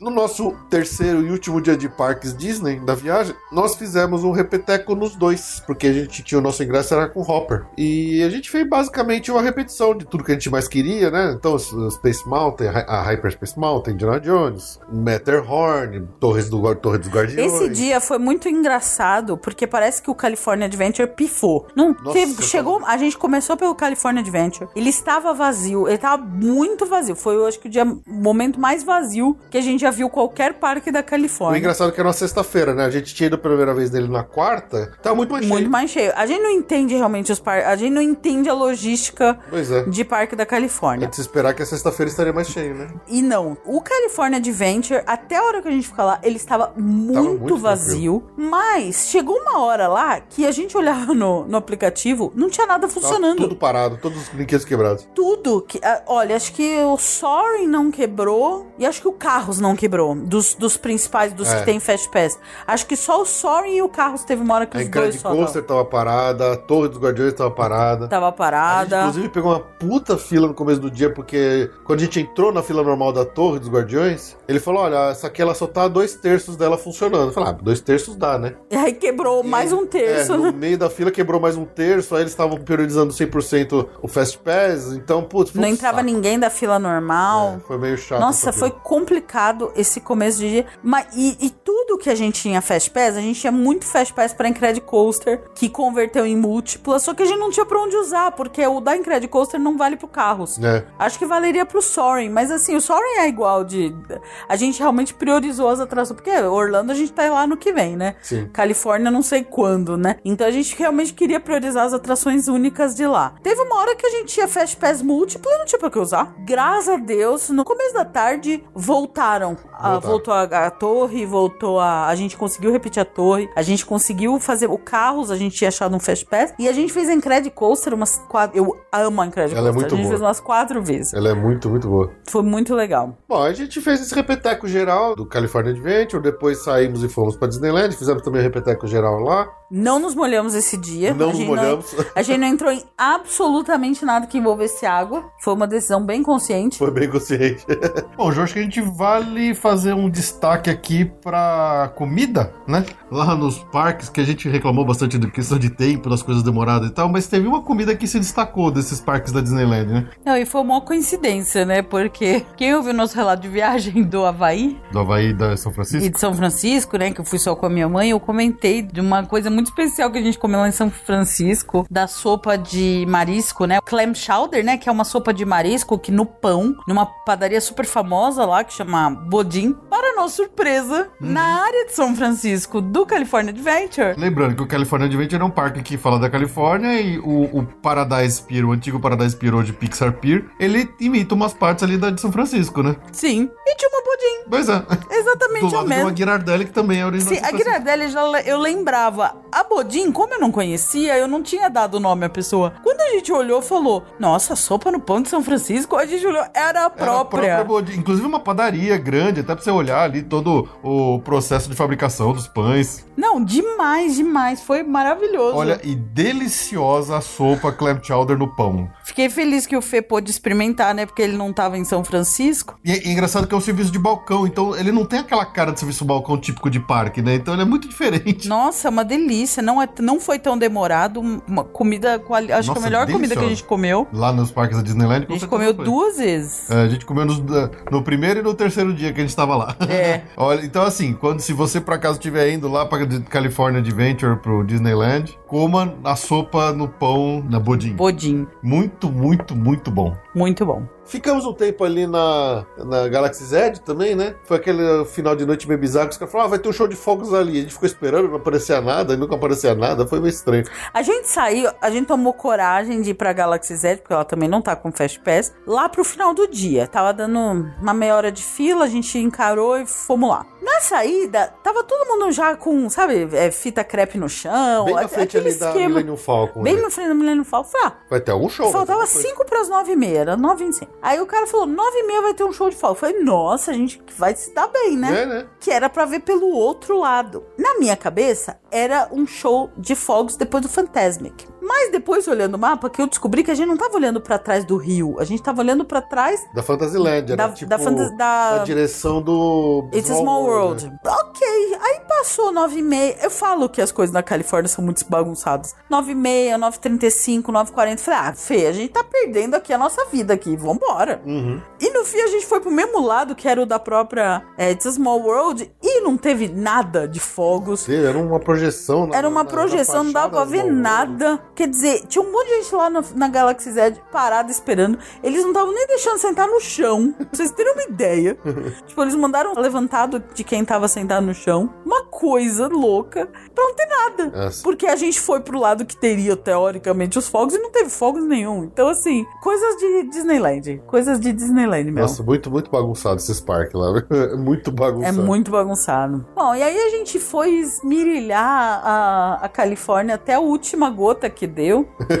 Ficamos até entrar correndo na Hyper Space Mountain pra fechar mesmo a nossa. Ah, foi muito engraçado também, porque a gente correu pra Hyper Space Mountain, conseguiu fazer uma última, a gente tinha um Fast Pass, conseguimos fazer uma última, saímos, indo embora já meio. des- des- já depois das 11, já meio Teoricamente, tudo cabisbaixa. fechado, né? Teoricamente tudo fechado já. Eis que a gente ganha um bônus, assim. Eu vi uma pessoa entrando na, no Star Tours. Tours. que a gente não tinha ido nenhuma vez no Star Tours na Califórnia, a gente só tinha ido em Orlando uma vez. Eu vi um cara entrando, era, já era umas 11 10 11 É, já 15 era por estar aí. fechado. Eu f- falei pra mulher, tá aberto? Ela falou, tá aberto. tipo, do nada, assim, né? depois do horário de fechamento do parque. Ah, então vamos, Tá ganhamos 11 15 entrando no, no Star Tours. Pegamos vaziozão, Foi, foi legal. foi um bônusinho ali. É. Aí eu tive um. Desse... ó, lembra que eu falei das filas infernais? Então, eu tive um momento nostalgia. Eu lembrei que quando eu era criança, que eu ia todo meu aniversário no Play Center, eu sempre saía do Play Center e minha mãe me comprava uma maçã do amor. e eu adorava. Aí eu falei, Fê, quero uma maçã do amor. já, já que é o último dia de parque desse ano, eu vou fazer um momento nostálgico. Aí começa a epopeia da maçã do amor. Lá na saída da Main Street USA tem uma loja de doces, que é tipo a última coisa que fica aberta. As lojas ficam abertas nesse finalzinho, né? Pegamos, achamos uma maçã do amor e fomos pra fila. O problema é que todo loja dá faz a mesma andar. coisa. Todo mundo faz a mesma coisa. Não espera acabar o parque pra entrar nessa loja que tá aberta. E como já souvenir. falamos, tudo que tem comida na Disneyland é um terror de leitidão, de lerdeza, de um monte de gente que demora pra fazer as coisas. Impressionante. É impressionante. Gente, imagina essa hora, já era quase meia-noite, a gente esperando a fila da maçã do Tudo amor. porque a Ju queria porque queria a maçã do amor dela. Pois é, foi, foi um sofrimento. Na Disney você acha diversas candy apples, né? Com várias coberturas, algumas bem elaboradas até. É, Chocolate. com caramelo. A Ju queria aquela tradicional A vermelha. vermelha. Aquela mais tradicional possível. Exatamente. Era essa que ela queria. E Mas achou. achei. Achou. Achei- a- a- é, achei que Achou. achei. Achei que achei. Achou. Tava lá. Fui pegou pra a fila. vermelha, bonitona. Não, e ainda deu rolo, porque tinham duas filas. Aí no meio já tava, já tava uns 20 minutos. O Fê tava na outra fila. Eu tava numa fila. Aí o, no meio do, do quase chegando a minha vez, o homem da frente, um homem que, da loja lá, queria organizar a fila e falou que aquela minha fila não podia Não era existir. fila. Não era fila. Não era fila. Só que a gente já tava lá fazia uma meia hora por causa de uma maçã do amor, tá, gente? Aí a mulher da minha frente, uma assim, berrando com o homem. Mas eu não vou sair daqui, que eu tô aqui faz horas. eu só tava tranquila porque o Fê tava na outra fila, meio que no mesmo ponto, né? Nem lembro quem chegou primeiro. Enfim, foi um caos. Consegui, depois de uns 20 minutos de sofrimento, sair com a minha maçã do amor da loja, paga, né? E não é que Salivando, né? salivando. E não é que a maçã do amor não era uma maçã do amor igual aqui do Brasil? Ela tinha canela? Ela tinha canela. Ela só tinha gosto de canela. Era gosto de canela Não era gosto de açúcar, era gosto de canela. Aquele creme, aquele negócio vermelho em volta da maçã era de canela. Canela. Aí eu cheguei aqui no Brasil e comprei uma maçã do amor na padaria. Porque não satisfez, né? Então lá custava 6 dólares a maçã do amor, portanto quase 30 reais. 6 A- dólares mais meia hora de fila. Mais meia hora de fila, mais gosto de canela. Cheguei aqui na padaria do lado de casa, 5 reais e 50 centavos, uma maçã do amor com gosto de maçã do amor. Sem fila. Sem fila, nenhuma. Gente, eu- a coisa que eu mais curti da- de chegar em São Paulo na volta é conseguir numa padaria e não pegar fila. é conseguir no supermercado não pegar fila. É a coisa mais fantástica. Assim, eu fico até admirada de conseguir essas proezas maravilhosas. Lá na, na Califórnia, ele fala assim: putz, quero comer um negocinho de manhã aqui. Vamos ali naquele Starbucks. Na hora que você entrava, era tanta fila. Eu falava, esquece, não vamos. Não, é verdade, a gente hora do de comer. Vai ser hora do almoço, a hora que a gente conseguir sair disso aqui. A gente desistiu de comer várias vezes pelo tanto de fila que esse povo gosta de fazer. Impressionante também da Califórnia como eles amam churro. Tem um churro pra cada dois, duas banquinhas. É, basic- lá, lá ah, eu senti que a Califórnia tem muito menos variedade de coisas. Orlando tem barraquinha de tudo que você possa imaginar, quiosque disso, quiosque daquilo, quiosque... Na Califórnia eu sinto que é, é bem mais enxuto. Tem sorvete palito, tem pipoca, tem churro e é meio que assim, em geral, é, é meio que isso, assim. Diferente. Diferente. Diferente. Bom, resumindo, esses nossos três dias de Califórnia, de Disneyland, de California Adventure, foram muito legais. Assim, tirou aquela meio que uma impressão que a gente ficou das últimas vezes que a gente fez a visita lá. Sim. Nos divertimos demais, demais mesmo. Tenho a sensação de que o Max Pass tem uma grande parcela de culpa nessa nossa diversão mais de bem aproveitada. responsabilidade, né? É. Não culpa. É, você entendeu o que eu quiser. É. Mas assim, finalmente a gente acho que pôde vivenciar é, o parque da forma, esses parques da forma correta. Não, foi muito legal. Foi muito legal, a gente se divertiu demais. Dá até saudade e deu vontade de voltar agora. Deu. Deu A gente não tem plano pra ir pra Califórnia É. tão cedo, mas até pelo menos a área do Marvel abrir, né? Porque a área da Marvel é uma coisa que a gente não vai ver em Orlando. Então. ah, isso daqui é, sei lá, uns três anos a gente de repente pensa em voltar pra lá. Pensa em voltar. Mas foi muito, foi de fato, realmente muito, muito divertido. O Max Pass é grande responsável e o hotel do lado do- da Sim, Disney também é grande verdade, responsável. Isso é verdade. Ah, e a gente esqueceu de contar uma coisa também. No dia anterior, no, na- no dia da Califórnia, que o parque acabou às 11, que a gente conseguiu ir a- ainda fazer um Star Tours de boa, não sei o quê, que a gente ficou molhado, tu- tudo que aconteceu nesse dia, pra aproveitar o final do dia do parque, porque a gente tava zerando a Disneyland, a gente não comeu. E aí, o que que a gente falou? Bom, não vamos comer, vamos aproveitar o parque, né? O nosso hotel, naquela saída que eu expliquei, ficava pra direita. A gente foi pra esquerda, tinha um McDonald's. Bem na saída ali na Bem na saída. de- da Disneyland. Então você imagina duas pessoas cansadas lá pela meia-noite e Cansadas, meia, molhadas. molha, úmidas, imundas, mortas de cansado. Meia-noite e meia, num McDonald's lotado, tinha festa no California Adventure. Então tinha um monte de gente fantasiado de tudo. Foi uma, também uma cena pitoresca. Foi. O McDonald's, com esse padrão de atendimento que a gente falou É, aqui. pra, pra quem nunca foi no McDonald's nos Estados Unidos, eles inventaram o fast food e eles Mas eles não esqueceram como é que faz fast food, tá? Então, assim, É. é, é nesse nível. Então você imagina um McDonald's, pratica- meia-noite, praticamente lotado, cheio de gente da- mais maluca que do mundo, de gente fantasiada, gente não fantasiada. Uma velocidade de formiga com cãibra fazendo sanduíche. A gente. Nossa, demorou tanto. que ideia de jirico! Uma ideia tão errada. Deu, deu tão errado. Não, essa tinha que comentar. Foi, a, gente saiu acho que uma hora da manhã do McDonald's. Foi. A sorte é que é tudo a pé, tudo perto. É, então perto, foi muito, perto. muito tranquilo. Foi tranquilo. Mas olha que, que ideia também. Welcome aboard the Disney Skyliner. We are on our way to Disney's Caribbean Beach Resort with connecting flights to Disney's Hollywood Studios, Disney's Pop Century Resort, and Disney's Art of Animation Resort. Bom, o dia, seguinte, infelizmente, foi a- a- o momento da gente começar a, a- ir embora. É, a gente ainda tinha uma última coisinha pra fazer antes de finalizar, mas a magia Disney acabava por aí pra gente, né? Então foi o dia que a gente teve que fazer o check-out do hotel do Grand Legacy lá em Anaheim, pertinho da Disneyland. Porque a nossa ideia foi: o nosso, o nosso voo só ia ser no dia seguinte, Muito cedo. muito cedo. E o aeroporto fica muito longe de Anaheim. A gente ficou com medo de pegar algum trânsito, alguma coisa atrás. Então falou: ah, a gente sai desse hotel, a gente dorme só uma noite num hotelzinho mais barato e lá perto Do aeroporto. do aeroporto. Se a gente tivesse ficado nesse hotel em Anaheim, a gente teria que ter saído tipo umas três da manhã. Três da manhã. Pra exatamente. conseguir estar no aeroporto na hora que precisava. Ia ser que complicado. Ia ser muito complicado. E fizemos isso então nesse, nesse dia que foi um sábado. Nós saímos, né? Fizemos check-out. Pegamos pegou um o carro. que A gente alugou um carro só por esse dia. Do lado ali da Disneyland, Isso. deu pra ir a pé pegar. Fomos até o bairro de Inglewood Nossa, foi tenso. pra ficar num hotel chamado Crystal. Não, nossa, você vai falar detalhes das. Essa foi a parte lixo da viagem. Então, lembra aquilo que a gente falou que a gente saiu da, do Pop Center e foi pro Rosanhin e foi um baque? E o Rosanhin é um puto hotel bom? Sair do Grand Legacy pro Cristal não sei o que, lá em Inglewood, que é uma região onde você tem certeza que eles gravaram muitos filmes de gangsta, onde inclusive a- aquela... A, a lojinha de conveniência de um posto de gasolina que tinha bem perto, era aquela. Ela era tão blindada, tinha tanto vidro blindando a prova de bala, e deve ter acontecido tanto assalto ali que você começa a ficar com medo. Você, caramba, que lugar horroroso que a gente se Que enfiou. lugar horroroso. O hotel, ele era decente. Era um motel americano. É, Muito barato, porque Los Angeles é carésimo, mas muito dá bem avaliado, né? muito bem avaliado. De fato, o hotel era bem decente. Limpinho, tudo. Muito perto do aeroporto, mas a região A era região era pavorosa. Era pavor- Dava medo, mas dava um medo. Dava um medo. A gente rezou, deixou as malas lá e saiu. E saiu. e aí, nesse último dia de, de passeio por Los Angeles, a gente foi fazer o estúdio tour da Warner, Sim, lá em Hollywood, lá, no, lá perto do centro de Los Angeles. sim.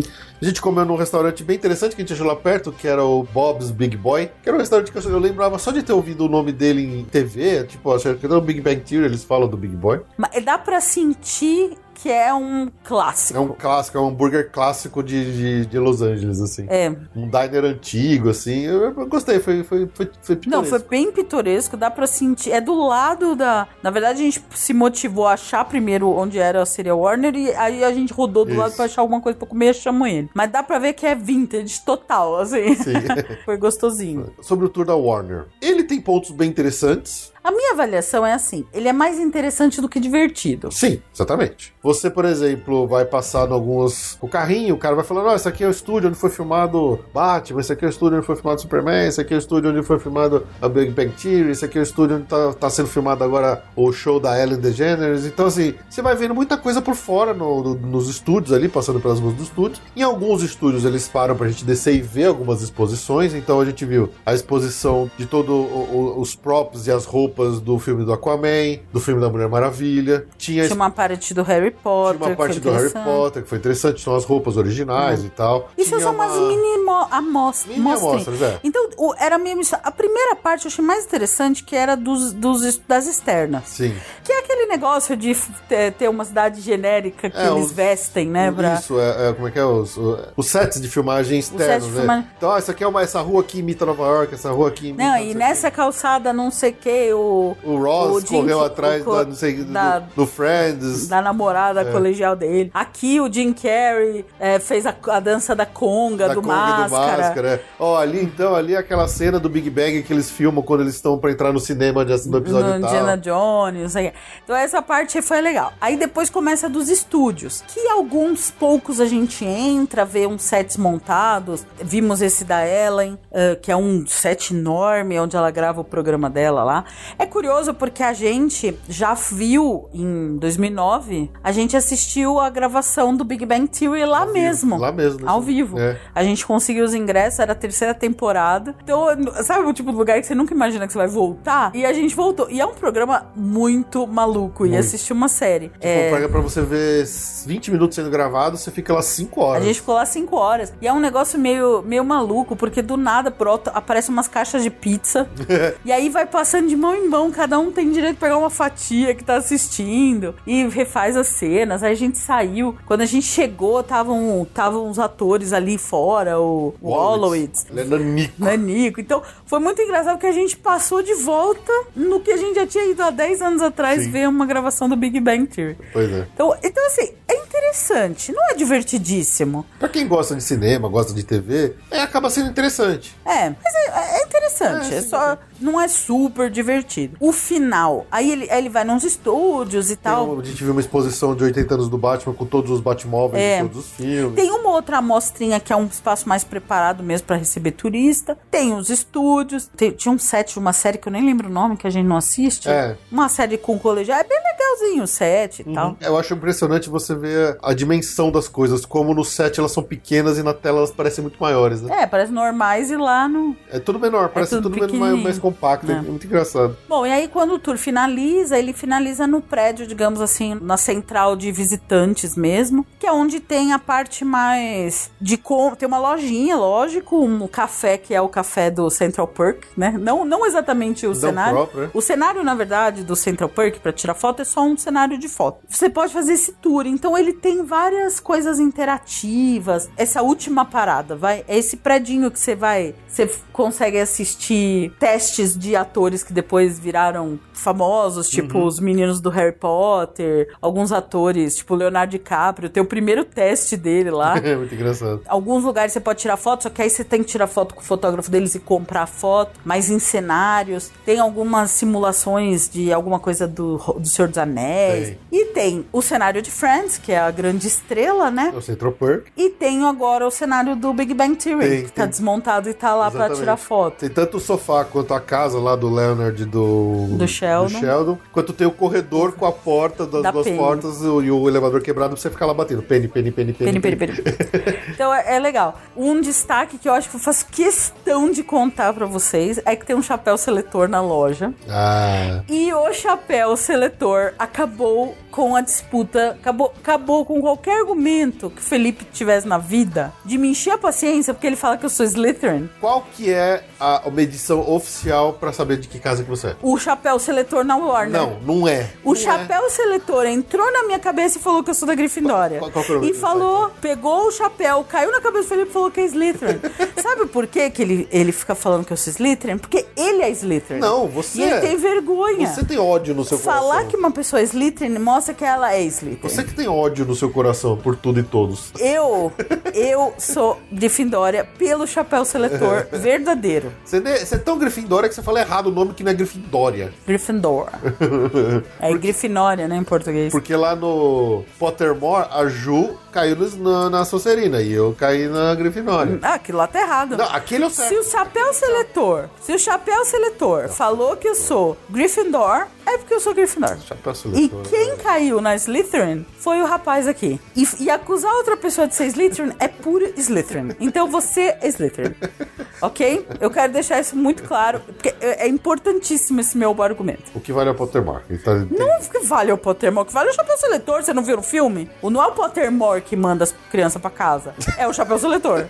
Então, ó, sei. Ok. Bom, e depois disso tudo tem obviamente uma lojinha, né? Um gift shop. Pra você comprar produtos da Warner, das séries, dos filmes e tudo mais, que é bem legal, tem umas coisas bem interessantes, camisetas e tudo mais. Muito na comemoração dos 25 anos de Friends, né? Muita O- coisa. dos 25 Você vê que assim, apesar da Warner ter filme a beça, coisa a beça, é impressionante como a Warner tem filme. Mais filme do que acho que qualquer outro estúdio. É impressionante. Quando a gente vê aquele showzinho que até fraquinho de encerramento da Universal, Já não tem mais, né? que nem tem mais, mas você vê que, na verdade, a Universal não tem tanto filme de mega sucesso assim. Tinha lá os seus vários dezenas de filmes. Mas a Warner, eles não param de falar de filme. Você fala assim, caramba, tudo isso é da Warner. A gente não, eu não me ligo muito em estúdio. Não sei o que, que é de quem. Mas a Warner tem filme beça. Só que você vê até pela lojinha que eles têm realmente os queridinhos. É Friends, é Big Bang Theory. Vende muita coisa da Ellen. Ellen. E é de atual. filme é basicamente Harry Potter, Harry né? Potter e os da, os da DC, que é as DC, Superman, Mulher Maravilha, o Aquaman e tal, esses que fizeram, especialmente Mulher Maravilha e Aquaman, que fizeram mais bilheteria, né? Então, É, mas são os queridinhos mesmo pois deles. é. A gente já foi na Santa Mônica ainda pra curtir uma noite lá no Pier. Foi bem rapidinho, né? Foi, foi, mas é Trânsito, bonito. Trânsito. Ah, Los Angeles, né? E, mas não foi nada demais, assim, a gente só foi lá ver aqueles malucos de novo falando um monte de coisa em volta, né? Tem uma galera sempre fica berrando ali. Ah, é melhor do que ficar no hotel em Inglewood. A gente passou de carro de novo ali na frente do Chinese Theater. Como definir turismo em Los Angeles, né? É, é difícil. Porque não é um turismo muito legal. É, não, não tem glamour ali na, no Chinese Não, Theater não e na região. Você tem uns malucos de fantasiados de, fantasia, qual- de qualquer coisa, mal fantasiado. Pra ficar pedindo dinheiro pra tirar foto. É, uns cos pobre péssimo. Uhum. Aquele mar de gente passando. Aquele Chinese Theater que nada mais é do que um cinema. É, sei lá, é esquisito. É esquisito. Esse turismo do centro de Hollywood, ele é muito esquisito. Já é a segunda vez que a gente passa lá e não, não desce, né? É, pois é. Aí fala, ah, vamos ficar fazendo o quê? Vamos voltar pra Inglewood e ficar trancado no quarto com uma espingarda? Ou vamos pra... Apontada pra porta. ou vamos ou vamos- Eu achei que eu e o Fê, a gente ia dormir em turno. Em turnos, vigiando a porta. Gente, quando a gente tava voltando, eu tava rezando pras malas lá dentro do quarto ainda. Porque eu tava, eu tava com medo. Aí falei, ah, vamos dar uma voltinha em Santa Mônica. Na volta pegamos uma gloriosa Pizza Hut. Pizza Hut. E voltamos, E voltamos. sim, pra Inglewood. Pois é. E aí, o dia seguinte foi de acordar bem cedinho pra ir para o aeroporto e voltar pra casa. Depois de mais dois longos voos, porque nosso voo tinha que voltar pra Orlando, de Orlando a gente voltou pra São Paulo. E acabou. Acabou a brincadeira, acabou a viagem.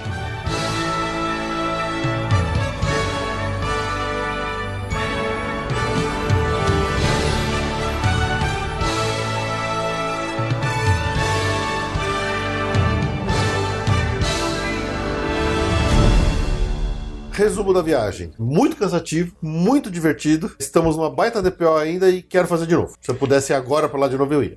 Gente, eu tô muito de DPO. Eu já estou fazendo o cronograma de novembro do ano que vem. já tá praticamente certo, apesar de não tá nem vendendo passagem ainda. Mas é, é muito bom. Fazer dois anos, né, que a gente não fazia Fazer isso. Então, anos. não dá pra ficar dois A anos. gente é tava muito... numa mega ansiedade antes dessa viagem, né, pra fazer ela. Olha, eu tava mais ansiosa pra essa viagem do que pra ir pro Havaí, viu? É verdade. Não, e todas as questões, né, de Star Wars, Galaxy Z, que eu queria muito ver, a parte do Halloween, que eu queria muito ver e tal. E finalizar do jeito que a gente finalizou com a Disneyland, Califórnia, fazendo bem feito e sendo muito divertido, melhor do que eu esperava. Essa viagem foi muito boa. De novo, a gente fala, a gente foi meio maluco no nosso cronograma de parques. Foi cansativo, foi pesado, mas a gente se divertiu muito, muito transmitindo essa, toda essa nossa viagem através do Instagram e vocês que acompanham a gente através do Instagram interagindo com a gente, tudo isso também foi uma coisa muito legal de, dessa interação, desse vai e volta, dessa, de ver que vocês curtindo junto com a gente. Então, acho que foi uma das viagens mais legais que a gente fez por Orlando. Sim. Mas é isso. Esperamos que tenham gostado desse relato de viagem dividido em duas partes. Teve bastante coisa, foram dois episódios longos.